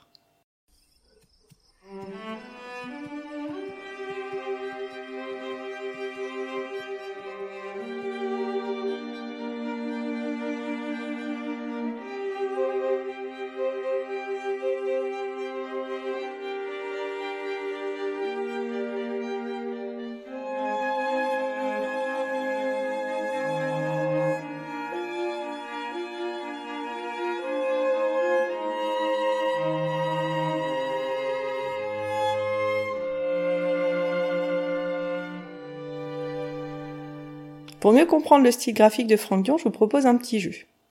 Allez chercher votre extension Dixit Anniversary à laquelle il a participé. Si vous ne l'avez pas, je vous mets le lien vers le site de Libellule dans le billet de l'émission, où vous pouvez retrouver toutes les cartes de la boîte. Bon, ça sera un peu plus facile car elles sont regroupées par illustrateur et illustratrice. C'est bon? Vous êtes parés? On commence par les couleurs. Imaginez avoir mis une touche de noir dans toutes les couleurs que vous utilisez, les rendant plus sourdes, plus complexes. Oubliez le noir pur. Sur les 11 cartes qu'il a créées, seule une comporte du noir. Les autres utilisent des nuances de gris. Exit aussi les contrastes forts. Comme si la saturation avait été baissée. Le trait maintenant. Il est doux, les contours sont peu marqués et les marques de crayon sont discrètes. Place au motif. Les cartes sont vivantes, les traits bougent, on sent le mouvement du vent, de la fumée, des éléments et des personnages. Je pense que le motif de la spirale, omniprésent dans ses œuvres, est ce qui donne vie à ses images. Alors j'espère qu'avec toutes ces indications, vous avez une meilleure idée du style de Franck Dion et que vous avez retrouvé ces cartes. Parce que son style est très fort et marqué, parfois il n'a pas fédéré. Il avait été choisi par l'éditeur Jeu des cartes pour illustrer le jeu Les Chevaliers de la Table Ronde. Son travail était déjà bien avancé au moment du rachat de Jeux des cartes par Asmodée, qui faute de temps a laissé le projet à Days Wonder. Et là, exit Franck Dion, dont l'univers était jugé trop sombre et orienté jeu de rôle, au grand bonheur des auteurs Serge Larget et Bruno Catala, qui voulaient une approche graphique plus grand public. C'est donc Julien Delval, illustrateur attitré de tous les aventuriers du rail, qui reprend le projet.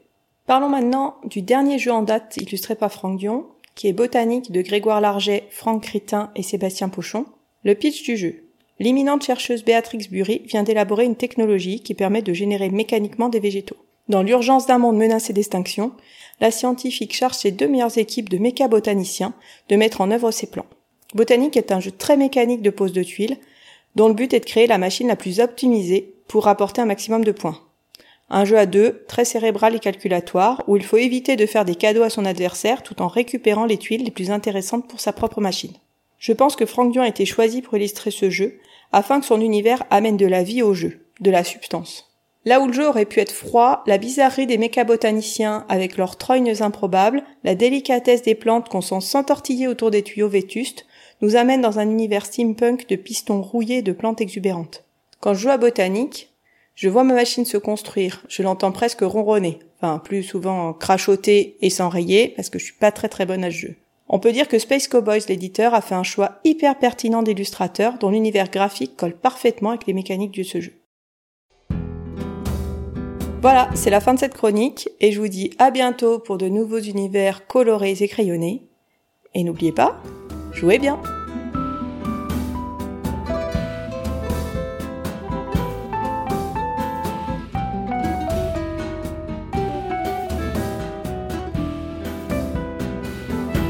Eh bien, merci beaucoup Elodie, donc euh, qui va revenir euh, tous les deux mois sur un illustrateur ou illustratrice pour nous présenter un petit peu son style. Mm. Et là, je suis, bah, là, c'est fini. On pourra plus dire le style BD. C'est terminé ça. Ah hein. mince.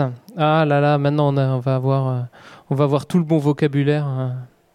Moi, je suis un peu déçu que ça s'appelle pas Dessine-moi un mouton. Voyons. Ah oui, je. Ou bien est-ce que c'est déjà un, ou bien est-ce que c'est déjà un hommage à ma passion des, des moutons hein Alors, est-ce que tu connaissais bien euh, Franck Dion dont Elodie nous parle?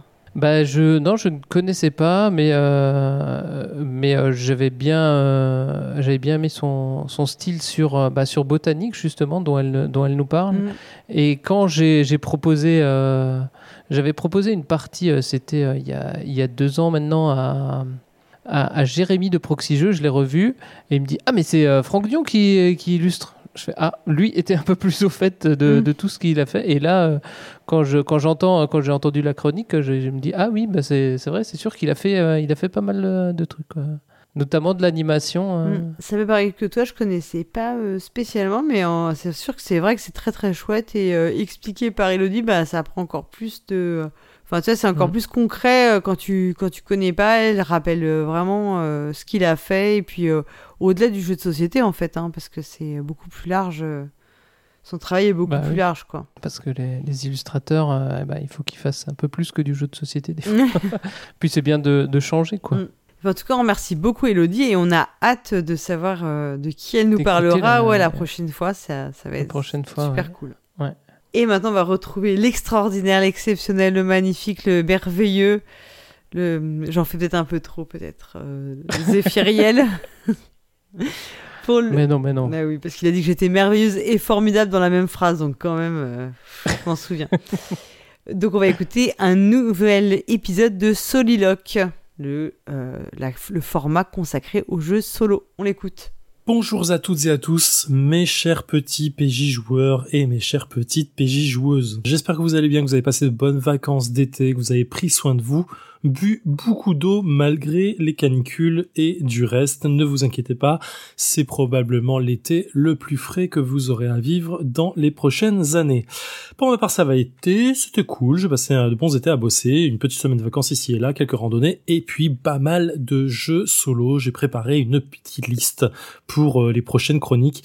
Vous allez en voir de toutes les couleurs, je vous le promets. Pour ce premier mois de l'année, la rentrée bien sûr de septembre, euh, je vous propose un soliloque un peu particulier et vous allez euh, comprendre pourquoi euh, dans cette deuxième partie de chronique. Je vais vous parler d'un jeu que j'ai découvert au début de l'été, qui m'est tombé un peu dessus par hasard. Je, le connaissais pas, je l'ai vu sortir dans les news. Je me ça a l'air assez cool. Le thème m'intéresse de ouf. C'est un jeu spécifiquement solo. il a remporté un prix du Golden Geek. Oh, putain, tout pour me plaire. Plus c'est un jeu qui parle de la France. Alors euh, non pas que Cocorico quoi, mais suivant le thème, vous allez vite comprendre. Euh, c'est un jeu qui se joue donc en solo à partir de 14 ans et plus pour des parties qui durent environ 30 minutes. Euh, c'est amusant quand j'ai Instagrammé sur ce jeu. Oui, je ne vous ai toujours pas dit de quel jeu on allait parler.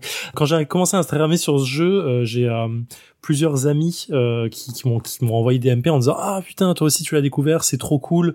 Euh, le jeu est vraiment bien, on a vraiment kiffé et tout et c'était assez assez impressionnant. Euh, je vais vous parler de Maki, M-A-Q-U-I-S, euh, donc euh, prendre le maquis, hein, c'est-à-dire essayer de se cacher de l'autorité en place. C'est un jeu édité à l'origine par Side Room Games, localisé en France par Byte Test Games et Boom Boom Games.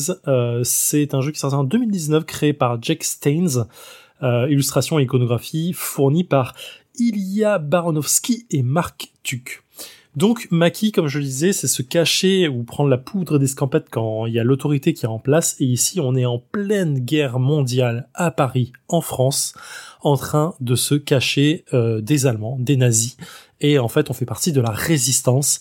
Et on va essayer de faire des missions pour booter le nazi, pour péter la gueule à du nazi. Et ça, c'est vraiment trop cool sur le thème. Euh, surtout que en vrai, euh, des, des, des jeux de résistance, j'en connais quelques-uns en jeux vidéo. Euh, Je pense à Saboteur par exemple, qui, euh, qui était assez cool sur le principe, mais dans la réal un peu mauvais. Mais là, c'est la première fois euh, que je vois un jeu qui traite de ça dans le jeu de plateau. J'ai pas la sensation, en tout cas, des jeux sur la, Seconde Guerre mondiale, il y en a, mais c'est la première fois que je vois sur un sur un jeu euh, où du point de la résistance où clairement on sent que ça va être dur en tant que joueur et le jeu il déçoit pas. Donc comment ça se présente?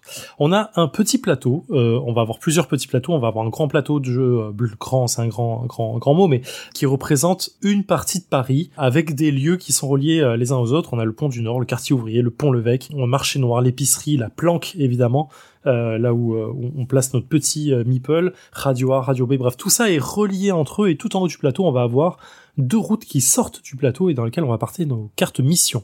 Elles sont reliées à, la ville parce que c'est par là qu'il faut y aller parce que la route c'est super important dans Maki. On va avoir à la base trois résistants, il y a diverses ressources qu'on va pouvoir acheter, des armes, enfin acheter mais récupérer des armes, de la nourriture, de l'argent, des papiers d'identité, euh, ainsi de suite, de quoi se soigner. Et tout ça, en fait, à nous servir à parfois échanger. On peut échanger des ressources de nourriture pour recruter quelqu'un d'autre. On peut échanger des ressources de nourriture contre de l'argent et ainsi de suite. Tout ça, ça va être suivant ce que vous voulez faire dans la mission, ce qui est int- intéressant de faire, vous allez pouvoir euh, l'utiliser.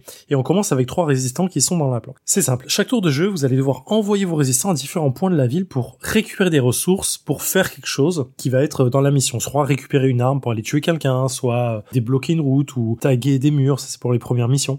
Euh, donc du coup, ça va, varier. Et à chaque fois que vous allez placer un de vos meeples quelque part dans la ville, vous allez tirer une carte du deck de placement des, soldats et alors pas des soldats par exemple parce que c'est les miliciens d'abord, des miliciens et des soldats. À côté de ça, on a un autre petit euh, plateau qui va nous donner notre niveau de morale et sur ce niveau de morale est attenant un chiffre qui va donner le nombre de miliciens d'abord à placer sur le, sur le plateau. Je place mon premier maquisard, je tire une carte, et sur la carte, il y a trois lieux numérotés de 1 à 3 qui sont hasardeux, et qui vont dire, voilà, il faut placer un milicien ici, si je ne peux pas le placer parce que quelqu'un est déjà sur ce lieu, n'importe qui, que ce soit un maquisard ou que ce soit un milicien ou un soldat, je place sur le second et ainsi de suite. Ce faisant, je place mon deuxième maquisard et je vais retirer une carte pour aller pl- placer mon second milicien et mon troisième pour placer ensuite mon troisième milicien. Je tire une troisième carte. Si à un moment je ne peux pas placer euh, le milicien du tout.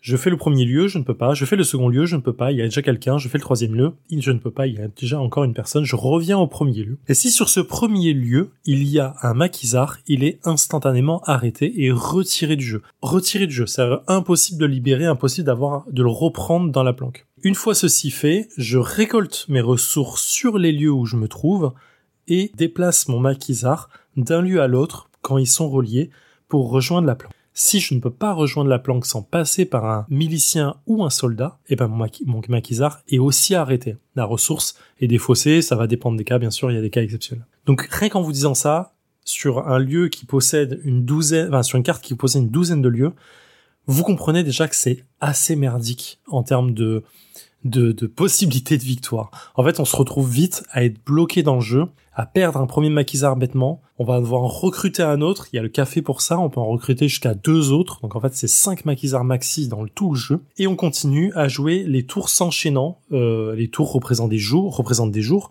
Donc on va diminuer, enfin, avancer dans les 15 jours possibles pour faire nos deux missions. Tous les trois jours environ, le moral va baisser de 1, ce qui fait qu'on va placer de plus en plus de miliciens. S'il y a plus de miliciens à placer pour X ou Y raison, parce que vous avez la possibilité de les tuer, on va placer des soldats à la place. Les soldats, ça veut juste dire que eux, on peut pas les tuer parce qu'ils sont mieux armés que nous. Et en fait, on va continuer comme ça jusqu'à soit perdre, soit avoir une égalité, soit gagner. Perdre, ça veut dire que vous avez plus aucun euh, maquisard ou vous n'avez pas réussi vos deux missions à l'issue de 15 jours. Égalité, ça veut dire que vous avez réussi au moins une des deux missions. Et gagner, ça veut dire que vous avez réussi les deux missions. Là-dedans, moi j'ai passé un mon pied de ouf sur ce jeu. Mettons-nous d'accord. Quand je dis mon pied, je me suis éclaté quand j'ai compris vraiment comment jouer le jeu. Vous allez comprendre en deuxième partie d'émission, mais les règles sont incroyablement mal écrites, mal traduites, ou je sais pas quoi, mais c'est une pourriture. Ça devrait être interdit. J'ai dû aller regarder des vidéos et regarder sur PGG pour comprendre certaines règles. Je ne comprends pas qu'on puisse autoriser ce genre de règles. Vraiment, c'est un carton rouge, les gars. Euh, en plus, elles sont, elles sont rédigées en, en Times euh, New Roman euh, Police 12. Ça aussi, c'est encore plus, encore plus interdit. À côté de ça, l'édition est belle. Attention, je mets des guillemets là-dessus. Vous le comprendrez en seconde partie. Euh, le jeu est beau. Le plateau est à, un double est creusé, c'est-à-dire qu'on a un double plateau pour placer euh, euh, nos petits pions et ainsi de suite. C'est- C'est assez agréable. On va pas se le cacher. Faut savoir que c'est un peu bizarre parce que du coup, c'est un jeu qui était en prix-template à la base, donc complètement gratuit, qui est encore disponible. Il y a un effet un peu, euh, un peu bizarre. Je vais pas, je vais pas tout dire là-dessus. Il y a des défauts au jeu. On va y revenir. La sensation de jeu, elle est folle. Pour moi, elle est vraiment géniale. Je passe un moment merveilleux à, à chaque fois que je joue à ce jeu. J'ai vraiment cette sensation d'être vite prisonnier par le jeu. Et clairement, euh, des résistants en 1944, 43, 42, je peux clairement imaginer quelle était la situation. Alors, je dis pas que ce jeu ramène à ce que c'était à l'époque, attention, ne nous trompons pas. Mais voilà, cette sensation d'être d'être encerclé, d'être pris au piège, de perdre un, un, pour dire putain merde, il faut quand même avancer. Où est-ce qu'en est la mission d'assassinat? Où est-ce qu'en est la mission de machin? C'est super dur. Euh, 30 minutes, c'est vraiment un peu euh, un peu long, sauf pour quand on commence à monter dans les missions. Il y a, des missions qui sont de plus en plus dures. Les premières missions de de tuto, on va dire, sont déjà assez balèzes pour comprendre le jeu. On peut monter au niveau 2, au niveau 3 euh, pour les missions. Alors, pardon, on peut monter au niveau 2 parce que les niveaux 3 sont dans les règles, mais en fait c'est une extension, on en parle après. Euh, donc voilà, elles sont, elles sont vraiment cool. Des petits défauts à ce jeu, c'est parce que en fait comme c'est un jeu de de tir de cartes finalement pour savoir où on va placer les miliciens, c'est assez désagréable au bout d'un moment de faire ça tout le temps, de vérifier ce qui est déjà sorti dans la pioche. Donc ça c'est vraiment un peu casse-pied, mais pour moi ça n'enlève rien au plaisir euh, de jeu. Euh, c'est un jeu qui vous fait comprendre que euh, bah en fait vous allez perdre et vous êtes dans la merde. Euh, je crois que je dois avoir une quinzaine de parties, j'ai pas mon portable autour de moi mais j'ai une quinzaine de parties sur le jeu, j'ai pas dû en gagner beaucoup, peut-être trois maximum, que ce soit sur les parties tuto que j'ai fait euh, un peu en boucle au début pour comprendre ou, sur la suite. Euh, vraiment, le jeu, euh, le jeu nous aime pas. Et ça, c'est agréable pour un jeu qui se veut vraiment difficile en solo. On va passer à la seconde partie de l'émission. Une petite surprise pour la rentrée. Ce sera pas le cas dans toutes les chroniques de Soliloque, mais j'ai l'immense honneur, le, le, le bonheur, le privilège de recevoir une personne que j'admire beaucoup, que j'aime vraiment beaucoup.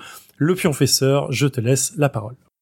Hey, salut les joueurs, salut les joueuses, c'est le pionfesseur. Merci à toi Zéphiriel de me laisser parler dans ce petit euh, soliloque qu'on fait à deux donc. Car je suis aussi un grand fervent amateur de jeux solo. Et notamment du coup j'ai joué à Maki puisque bah, ça parle d'une thématique qui me plaît beaucoup, à savoir la résistance française.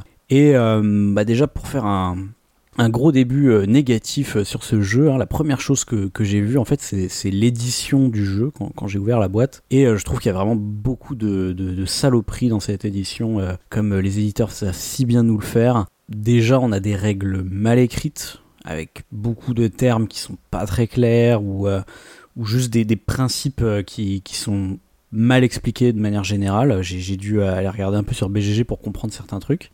On a aussi ce truc d'avoir euh, plusieurs euh, règles en une, c'est-à-dire qu'il y a plein de niveaux de difficulté, mais on sait pas trop avec quel niveau de difficulté faut vraiment jouer, parce qu'il y a non seulement les, missions qui offrent des niveaux différents, mais aussi il y a un niveau de difficulté en soi au niveau des règles.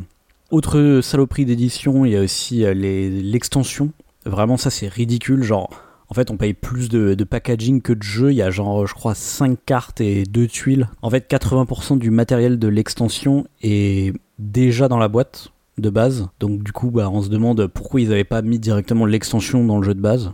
Un petit peu comme, euh, je sais pas, les charlatans de Belcastel ou euh, euh, Maracaibo, qui sont des jeux vraiment très généreux, qui nous fournissent beaucoup de contenu dès la boîte de base. Là, il y a vraiment ce truc même dans la règle, il y a des rappels constants pour nous inciter en fait à prendre l'extension à côté. Donc c'est un petit peu bizarre quoi.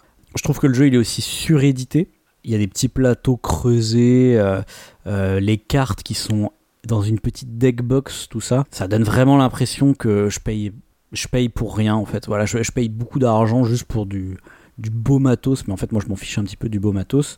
Donc en fait tout ça, ça fait un, en fait ça, me marque particulièrement parce que ça fait un gros écart par rapport à la version originelle du jeu. Hein, c'était un jeu à la base qui était fait en print and play, donc en gros je pouvais juste l'imprimer chez moi entre guillemets gratuitement. Du coup, bah là, ça fait un gros écart et c'est même, je dirais, à l'opposé de l'idéologie finalement de, résistance de la, quand on parle de la thématique du jeu, parce que là, on se vautre mais dans le, le capitalisme le plus total.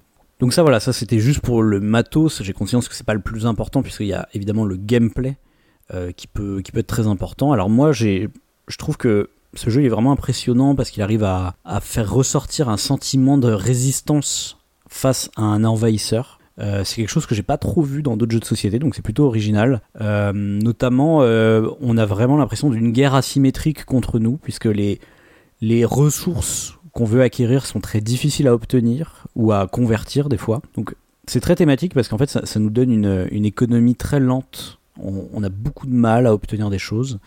Et il y a ce côté vraiment prise de risque. Hein, il y, a, la petite mécanique là de, de pose d'ouvrier, d'espèce de pose d'ouvrier, on va dire, où on peut tenter de faire des actions un peu plus périlleuses. Et c'est vraiment très périlleux parce que ça, ça coûterait la vie d'un bonhomme pour, euh, pour euh, si jamais on se foire, si jamais on se fait attraper. Donc il y a vraiment ce, côté très important dans chacune des actions. Euh, J'aime bien aussi le fait qu'il y ait des objectifs différents. Donc euh, ça donne l'impression que fait des petites quêtes en fait, et surtout elles ont beaucoup de personnalité, hein, ces cartes objectifs. Genre elles sont vraiment très différentes et on comprend très bien pourquoi thématiquement euh, ça fonctionne. Et puis comme j'ai dit, ça joue sur des affects qui me plaisent. Hein, quand je lis les textes d'ambiance, etc., je me dis cool, on tape sur des nazis, ça fait plaisir.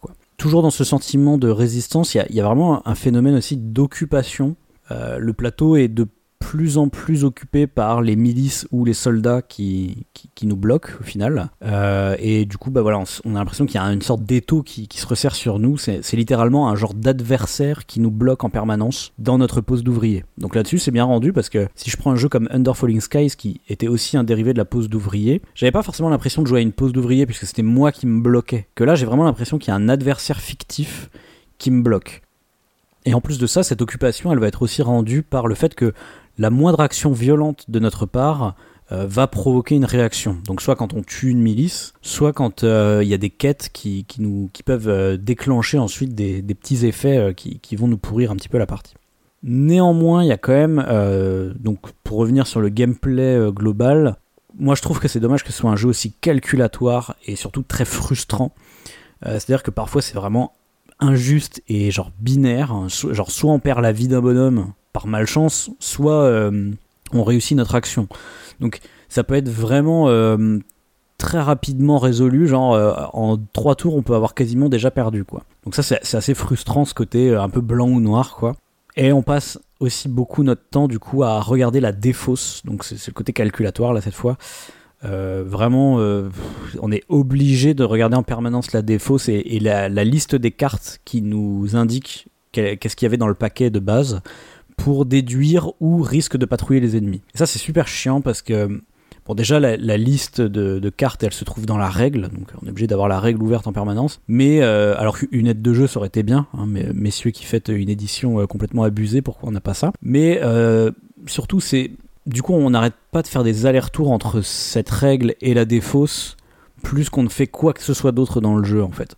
Donc, moi, je pense que ça aurait été beaucoup mieux avec un système plus aléatoire, qu'on puisse un petit peu sentir que ouais les, les ennemis peuvent aller à peu près partout et euh, du coup là euh, les, le système de, prise de risque je pense aurait été beaucoup plus intéressant même si euh, tel qu'il est il, est aussi intéressant mais voilà trop calculatoire à mon à mon sens donc je vais faire ma petite conclusion un petit peu rapide. Donc Maki pour moi c'est un jeu qui arrive de manière très élégante à créer un sentiment de culture de résistance. Donc ça c'est l'inverse total de tous les wargames qui sont pas du tout élégants, qui sont très complexes et qui étaient pour moi les seuls à, réussir à exercer cette espèce d'esthétique voilà de, culture de résistance. Euh, ça manquerait donc comme j'ai dit d'une une intelligence artificielle un peu plus intéressante que juste fouiller dans une défausse et euh, passer son temps à surcalculer des trucs quoi. Et enfin, bah, bien sûr, comme j'ai dit, dommage pour cette édition qui, euh, est vraiment un peu abusive, d'autant plus que c'était un jeu en print and play à la base. Donc moi, ce que je peux vous conseiller, c'est soit d'y jouer en print and play, soit euh, il y a une version mobile qui existe, euh, qui est pas très très chère, donc euh, ça peut être aussi une, autre manière si vous aimez bien les, les, versions numériques des jeux de vous y mettre pour pas trop cher. Voilà. Encore une fois, merci Zéphiriel de me laisser parler dans ta chronique et je te rends la parole. Voilà, je reviens pour conclure cette émission. Merci professeur de tous ces mots un peu euh, un peu virulents, ça me fait plaisir aussi. Euh, de, certains que j'aurais pas osé dire, mais bon, que dire que dire euh, dans- devant cette telle telle perfection de de dialogue, de soliloque. Donc Maki, c'est un jeu que vous trouvez chez notre partenaire la caverne du gobelin.com pour un prix ma chère Simone de 27,90€. L'extension elle est à 7,90€. C'est une honte. Je back le pionfesseur. C'est intolérable. Voilà. Je vous souhaite une bonne rentrée. Prenez soin de vous et euh, au mois prochain pour un nouveau Soliloque. Ciao Alors déjà, on peut dire qu'ils nous ont menti. Enfin, il nous a menti ou ils nous ont menti au choix. Bah oui, attends, euh, on fait une chronique sur les jeux en solo, mais on l'a fait à deux. C'est quoi ça? Moi, je suis tout perdu. hein. Bah, c'est ouais. quoi Euh, cette arnaque? Mais alors, du coup, ils ont jamais joué ensemble au jeu. Donc, ils ont joué quand même chacun de leur côté. Donc, ça compte quand même un peu comme un jeu solo.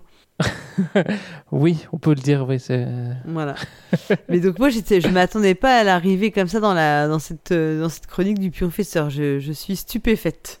Ouais, c'est. euh, Il vient, il vient toujours là où, là où il Ouais, là on où l'attend pas. Et en plus, je découvre cette phrase. J'aime beaucoup jouer aux jeux solo.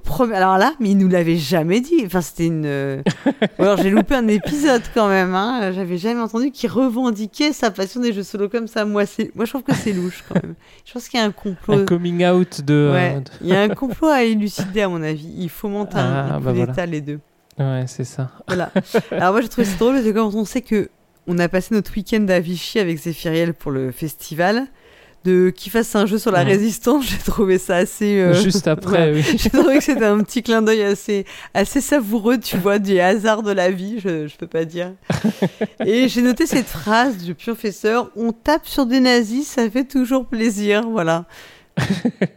Euh, mais euh, ouais, donc voilà, cette phrase on tape sur des nazis, ça fait toujours plaisir, ça m'a, ça m'a j'avoue, ça m'a fait rire, ça m'a fait un peu penser à Indiana Jones, donc j'ai imaginé le professeur Jones, les nazis, Ah, je avec son S, je chapeau. S égale ou voilà. Son chapeau, son fouet. euh, Et sa boîte de mahjong. euh, Et son crâne de cristal. Oui, euh, non. Ah bah, c'est qui ne ça.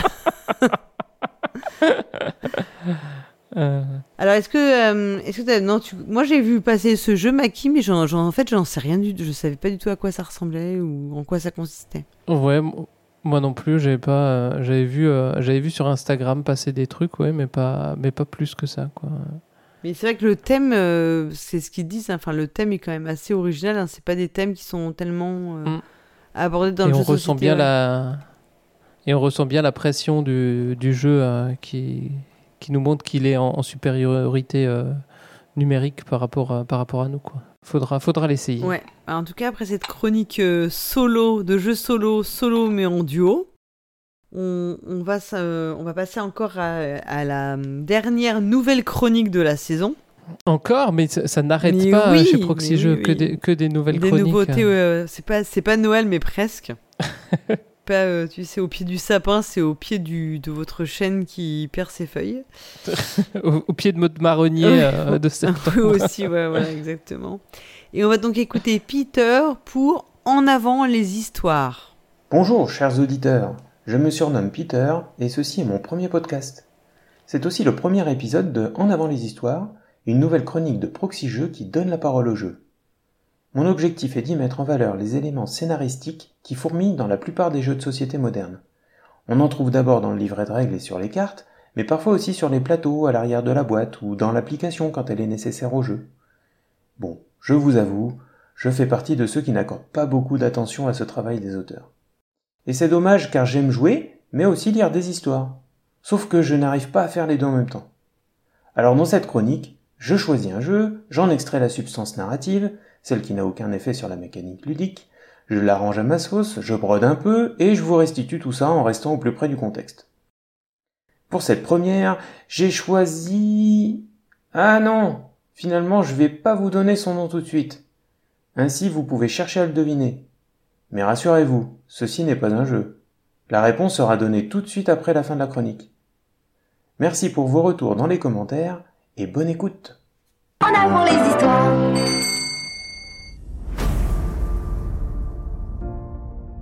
Nous sommes le 24 août 2006. L'Assemblée générale de l'Union astronomique internationale décide de déchoir Pluton de son statut de neuvième planète du système solaire.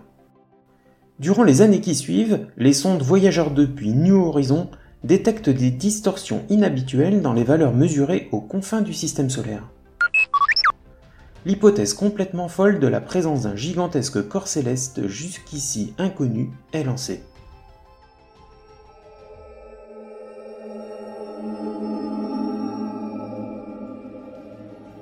Afin de vérifier l'existence de cette hypothétique neuvième planète, le docteur Marco met sur pied le projet Nautilus. Il s'agit d'une mission habitée de plusieurs années dans l'espace, à bord d'un vaisseau bourré de technologies ultramodernes destinées à trouver l'origine de ces anomalies. Parmi un large panel de volontaires, les apprentis astronautes jaunes, bleus et rouges sont sélectionnés pour participer à la plus grande, à la plus excitante, à la plus dangereuse aventure qu'ait connue l'humanité. Hey, for you guys, uh, take one moment, look at the uh, overhead windows on Discovery.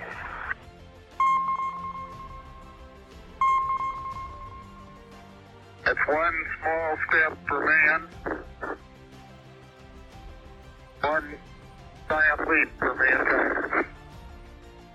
Et c'est un bond en avant gigantesque de l'humanité. Allez hop, direction le centre d'entraînement pour une semaine d'exercice avant le décollage vers l'infini et au-delà.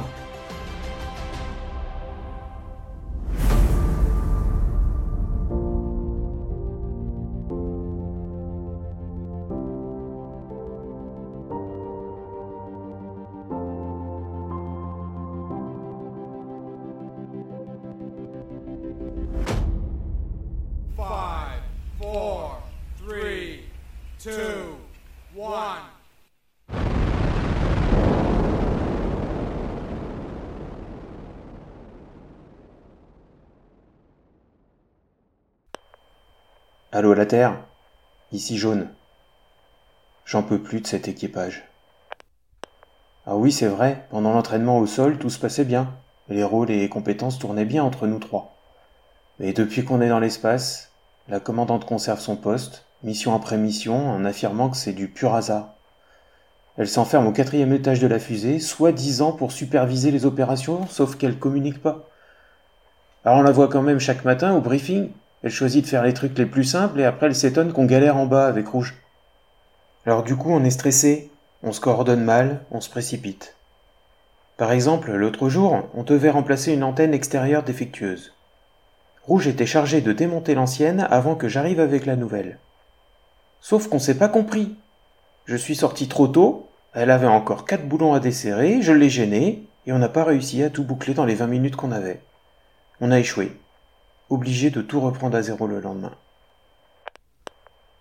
Alors franchement, du renfort ça le bienvenu. On manque de bras ici avec tout ce qu'il a fait en ce moment. En plus, il y a de la place pour 5 dans cette fusée. Et le travail est vraiment à la portée de gamins de 10 ans et plus. Hein. Du moment qu'ils ont l'esprit coopératif. Alors je compte sur vous pour nous aider parce que sinon on n'atteindra jamais la cinquantième mission. C'était jaune pour le projet Nautilus. Fin de transmission.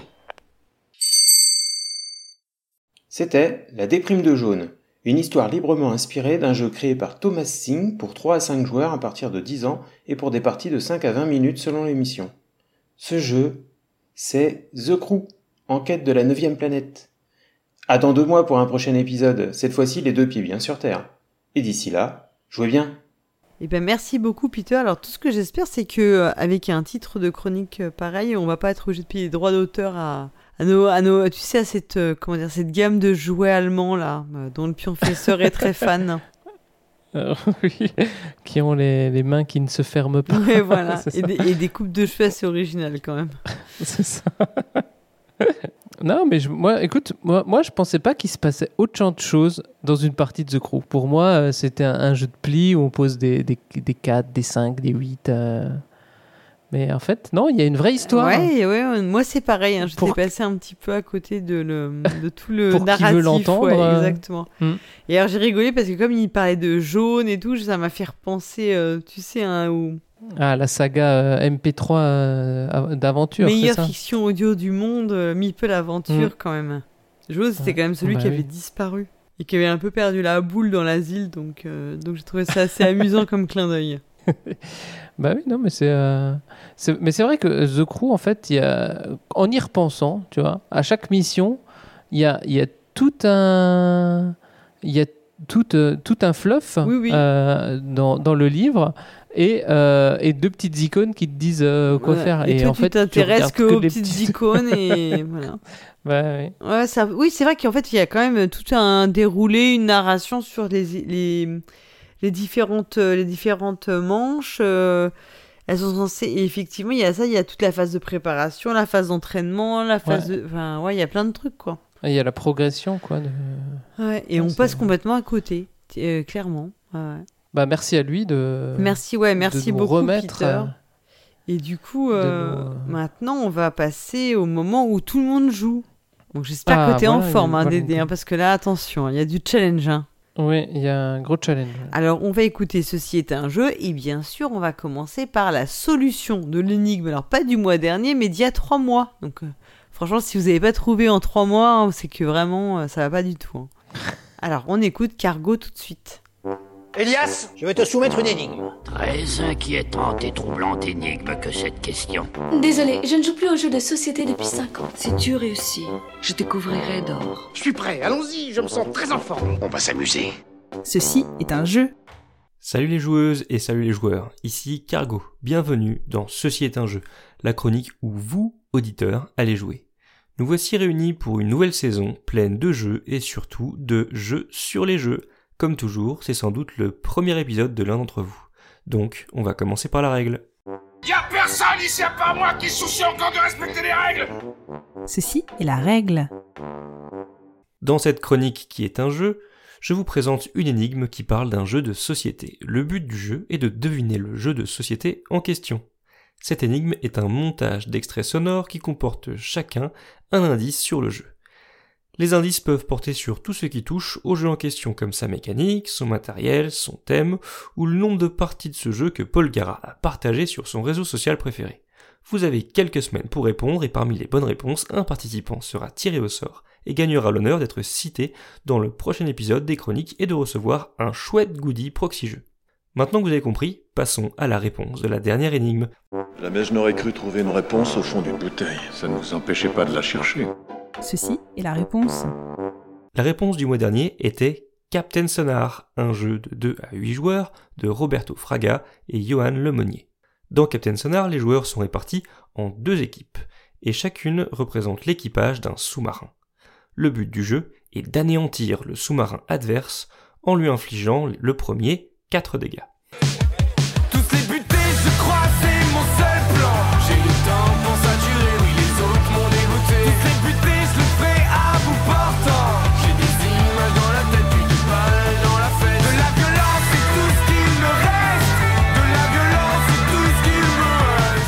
Dans chaque sous-marin, il y a 4 rôles que vont s'attribuer les joueurs de chaque équipe.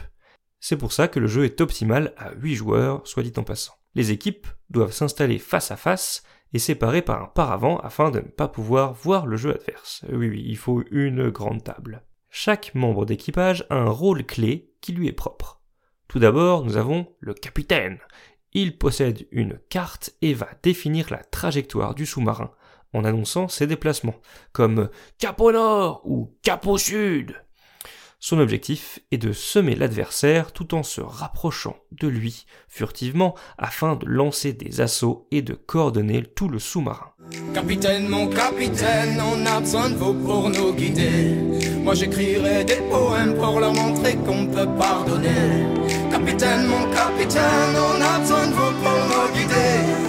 Moi j'écrirai des poèmes pour leur montrer qu'on peut pardonner.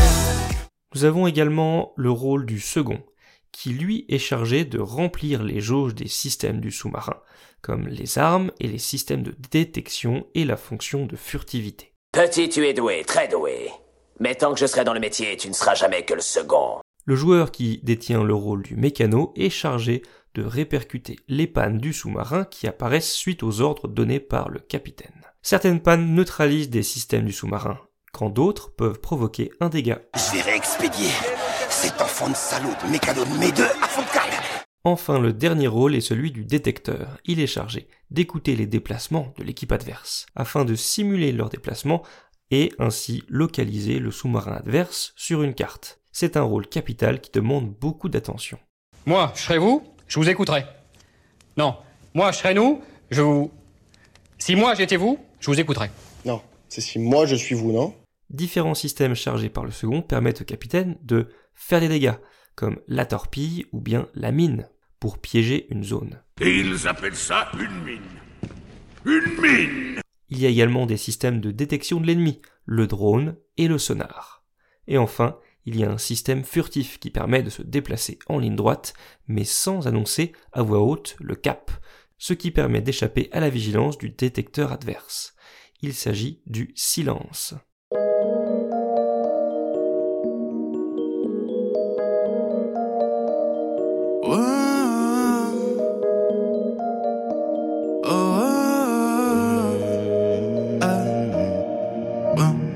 Silence, je ne parle pas. Écoute ce que j'ai à dire quand je parle de toi. Je veux que tu me devines que tu meurs de moi. Viens dans ma tête, ne dis plus un mot. La partie se termine lorsqu'un sous-marin a encaissé 4 dégâts et qu'il sombre lentement vers le fond. La réponse était donc Captain Sonar, un jeu de Roberto Fraga et Johan Lemonnier, illustré par Erwin et Sabrina Tobal. Il se joue de 2 à 8, mais c'est mieux à 8, et c'est à partir de 14 ans, et c'est édité chez Matago. Bravo à celles et ceux qui ont trouvé, et on passe immédiatement au tirage au sort. Et oui, donc il fallait trouver Captain Sonar. Alors euh, Ah. moi j'étais hyper déçue parce que je pensais que du coup il allait citer euh, au capitaine mon capitaine parce que euh, ben euh, si toi tu as peut-être tu as vu le cercle des poètes disparus comme moi Oui. quand tu étais ado parce que ça doit être dans ces Oui. âges-là et que tu as été hyper marqué par ce, ce, ce passage Ce professeur, ce professeur, professeur Keating, et voilà, et cette référence à ce poème absolument incroyable de Walt Whitman, qui, en fait, le capitaine de Walt Whitman étant Abraham Lincoln, pour la petite histoire, et qui est, euh, voilà, un- une référence, euh, je pense, culturelle, euh, enfin, un truc qui est. Tout, tout le monde connaît au capitaine, mon capitaine, enfin, c'est un. Mhm. Je pense que peu de gens se connaissent Walt Whitman, mais tout le monde connaît ça, et voilà, et pas du tout. Il nous a passé une chanson, petite chanson française, et moi je me suis aperçu que grâce à Cargo, je progressais en chanson française, et vraiment, j'en suis très heureuse. Surtout quand il me passe du Sardou pour me, pour me rappeler euh, ces moments-là. Oui, parce qu'il faut savoir que j'écoute pas beaucoup de chansons françaises, voire pas du tout. euh, ou- Moi, j'écoute pas beaucoup de musique, mais pourtant, je me suis abonné à sa playlist euh, sur, euh, sur Deezer. Mais tu es fou, Des fois, quoi. je la mets en random et, euh, et, et je me laisse euh, su- surprendre. Ah ouais, ouais. Bah écoute, tu es, tu es courageux. Moi, ce qui est vrai, c'est qu'en général, après avoir écouté euh, des, les chansons qui sont dans ces extraits, j'ai très envie d'écouter des trucs très très violents, donc. tu vois, donc je ne sais pas Pour si c'est- contrebalancer, ouais, pour contrebalancer, je ne sais pas, je sais pas, c'est peut-être dangereux quoi. Oui, donc euh, Captain Sonar, c'était la bonne réponse. Alors on, on félicite Suiveil, Calamity Femme, Pyroxys, Mananan, Olive Link et Grovast hein, qui ont trouvé mais qui ne souhaitent pas participer au tirage au sort. Et donc pour bah, tous les autres, ils ont droit au tirage au sort et donc on va pouvoir déterminer ensemble en direct sans trucage euh, bah, qui est le gagnant ou la gagnante euh, de, de l'énigme. Donc Dédé, écoute-moi bien. J'ai besoin que tu me donnes, tu prennes ton dé à 13 faces. Oui, je sais 12, ça aurait À été plus 13 pratique. pas de chance. Ok. Voilà, attends, 13 je- faces, je- tu as ça Je me log sur mon dé à 13. Ouais. Oui. Et Tout à tu fait. vas me donner, donc me donner un numéro entre 1 et 13, bizarrement. Ah bah j'ai deux comme euh, résultat euh, Eh bien, aléatoirement généré. Le gagnant est Volring. Bravo, bravo Ah, Volring. bravo. Tu es le premier gagnant de cette saison 13. Super. Et ben écoute, Cargo va prendre contact avec toi pour, euh, bah, pour ton goodies, le goodies que tu as gagné. Bravo, bravo. Ouais. Bravo. Et tu, tu rentres dans ces stats maintenant de. Oui, ça fait un peu. Attention, hein, méfie-toi. hein. tu finiras dans, un- dans une pastille du hors, de hors série. Bah maintenant, c'est c'est pas le moment où on, on va écouter la, la vraie énigme du, Ben, du jour. ouais, on, va on va écouter la vraie énigme, la nouvelle, et qui m'a l'air d'être assez coriace, hein, si j'ai bien, euh, bien Oui. compris. Alors, on l'écoute tout de suite. Elle est la vitesse de croisière d'une hirondelle lorsqu'elle n'a aucune charge. Que voulez-vous dire? Une hirondelle africaine ou une hirondelle européenne? Ceci est l'énigme. Félicitations à celle ou celui qui a été tiré au sort. Et on démarre enfin la nouvelle énigme. Pour bien commencer l'année, tâchez de ne pas rater votre départ. Et n'hésitez pas à, à vous moquer en commentaire de la Proxy Team si vous avez trouvé, car il semblerait qu'elle leur a posé quelques problèmes.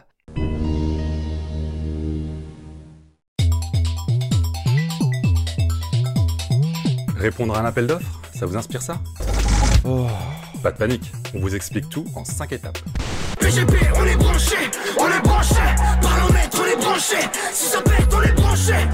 Je suis le locataire du cinquième. Je voulais simplement vous souhaiter la bienvenue dans l'immeuble.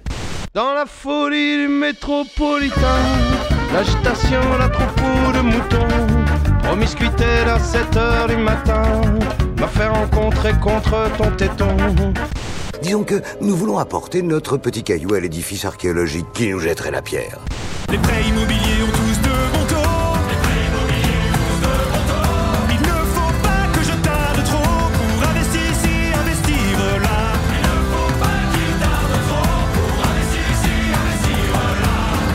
toute façon, ce qui compte, c'est les valeurs.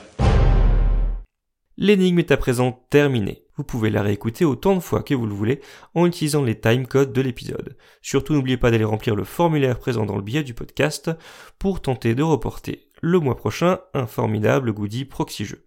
Rendez-vous sur proxy-jeu.fr à la page de ces chroniques.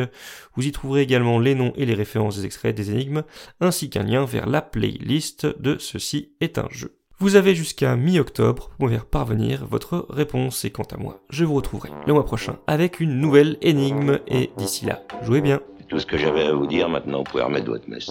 Tu remballes ton matos et tes gugus, ou bien je débarque et je te mets une grosse raclée. Hasta la vista, baby. Bah oui, c'est coriace, hein. euh, bra- merci Cargo, mais en même temps, tu, te, tu incites les auditeurs et auditrices à se moquer de nous, donc je te, je te remercie plus du tout. Ouais, bah oui. euh, on alors, on n'a pas trouvé d'accord, mais euh, c'est pas une C'est- raison pour se moquer. C'est parce qu'on n'a pas cherché, d'abord. Ouais. si j'ai un peu cherché, hein, mais euh, j'étais sur des, des trucs. Il me dit ah non mais là t'es très très loin de Très, ça. très, Je très fais, loin. ok. Ah ouais, donc. euh, ouais ouais. Mais en plus ça te, ça, te- il te clash, il te clash Ouais. sur, euh, sur les sur les statistiques. T'as vu ça comment Oh il là m'a là. il m'a il m'a il m'a mal parlé là dans le hors série de l'Est là et tout. Ouais, Bah franchement. oui, euh, Là, il leur remet une couche encore. Oui, oui. Invite-le pour une partie de route. Oui, Ça, je pense aussi que ça va se finir comme ça entre nous. Et euh, non, non, je pense qu'il il fait de la provoque en fait. euh, sauf qu'il n'a pas compris, c'est que c'est moi qui ai l'argent dans Proxy Jeux. Donc euh, s'il veut, que je, Mmh. s'il veut que je lui donne l'argent pour envoyer les goodies, il va falloir qu'il soit beaucoup plus sympa. À Essen, il y en a un qui va qui va pas avoir de logement. Ah oui, non, puis il va rien manger pendant une semaine. non, non, je ne suis pas comme ça, moi. Je ne suis pas dans ce, je ne tombe pas dans ces facilités de, de petites revanches. Euh. On l'invitera juste à, à- à une partie de jeu de rôle. où- Oui, parce que je peux très bien lui tirer dessus malencontreusement. Tu vois, ça. dans n'importe quel jeu, j'arriverai à mon avis à faire quelque chose. Même si j'ai. comme Méclar est plus là pour nous faire bouclier humain, tu vois, on s'en servira si on se met d'accord. hein, on peut dire. Ah non, non, mais euh, c'est Cargo qui passe devant. Oui, oui. oui. mais oui, mais tellement une bonne idée. Je suis sûr qu'il serait partant plus pour faire du jeu de rôle avec nous. Donc euh, voilà. De- on, avait besoin de cher- un peu de cher. Ou s'il y a quelqu'un à sacrifier un grand ancien, je pense qu'il ferait une très bonne, ferait une très bonne prestation. Oui, mais re- reste debout au milieu de ce pentacle. Tout va bien, Tout se, va bien passer. se passer. Tu es en sécurité, c'est l'endroit le plus sûr de cette pièce. Ah là là. Bon, mais tu vois, Dédé, c'est presque, on est déjà à la fin, c'est terrible. Hein. Ah là là. Déjà, déjà la- l'apocalypse de cet épisode, Ah bah, c'est la, fin. C'est que le début de la saison en plus. hein, donc, euh, Ah. Ça va être beau en Ouais. juin. Ouais, bah écoute, moi je vais me reposer pendant un an de nouveau. Oui, donc je te retrouve en septembre 2023 du coup. Ah bah oui, c'est c'est signé, c'est Mais bon, façon, c'est en fait, c'est Hop, Je dis facile. Prums sur, 2000, euh, Ouais. sur septembre Mais 2000. toi dans, le, dans la liste, mais en fait c'est facile, c'est comme ça, t'es sûr que de toute façon les autres ils ont tout de suite la pression suite à ta, à ta, à ta venue en septembre. Mais oui. Ceux qui viendront Bah les oui. mois d'après, ils seront, ils seront un peu, en- ils auront un peu la panique quoi. D'ailleurs, on Ouais. attend Cargo, j'attends Cargo de pied ferme qui vienne s'expliquer sur euh, Michel Sardou et, ses- et, et, et les gens qui notent leur partie et diffusent leurs euh, statistiques sur Twitter, tiens. Eh ouais. Bah écoutez, euh, si euh, comme Cargo, vous n'aimez pas euh, les les gens qui notent dans qui notent qui font qui exposent leurs stats, bah venez nous le dire en commentaire. Ouais. Et si au contraire, si au contraire vous trouvez que c'est vachement cool les gens qui partagent leurs stats, venez le dire en commentaire. Ouais, donc sur notre site podcast.proxy-jeu.fr, proxy avec un i et jeu avec un x, vous y trouverez toutes les infos sur les sujets que nous avons abordés durant cette émission et plein de liens en plus. Hop, je mets la pression pour que tout le monde mette ses Faut que liens. les gens fassent bien le billet. Vous pouvez également euh, nous contacter sur Twitter, Facebook, Instagram Dis- et surtout Discord, parler de Discord aussi. Discord. Bah oui, le fameux Discord, Ouais, on vous y la attend. pomme de la Discord, non pardon. Quelle idée d'avoir appelé un truc comme ça, euh, un truc qui est censé pour Mais justement, c'est pour mais c'est pour éviter la Discord. C'est pour conjurer le mauvais sort, je ne sais pas. Ah, tu penses Mm. Ouais. Mais vous pouvez aussi parler de nous autour de vous, c'est euh, à, des, à des gens en vrai, dans la vraie vie, à vos collègues de, de boulot. On- donc du coup, on va se retrouver la semaine prochaine pour un épisode de jeu du mois, mais pas vraiment. Je ne, ce sera pas des vrais jeux du mois, ce sera même pas du tout les jeux du mois, ce sera un format un peu à part. Donc je ne vous dis rien, je vous laisse découvrir, vous êtes obligés de venir écouter. Et puis bah, évidemment, par contre, le mois prochain avec de nouvelles chroniques, mais pas avec des déchutes. Parce que toi, tu fais Ah, que bah non. Moi, je fais. Ouais, ouais, c'est, c'est trop pour moi. Je, suis, En fait, j'ai j'ai remarqué comme ça, il y a des mois titrés. Toi, tu fais septembre et Hammer, il fait novembre. C'est Ah. La vie est bien réglée quand même. Hein. C'est- C'est ça. Mais tu sais, à, à nos âges, faut, faut, faut, que ce soit, faut que ce soit bien planifié. Oui, sinon après, on, on loupe, euh, on loupe le coche. Bah oui. Et puis, ben, en attendant qu'on se retrouve, hein, Bah, jouez, jouez bien.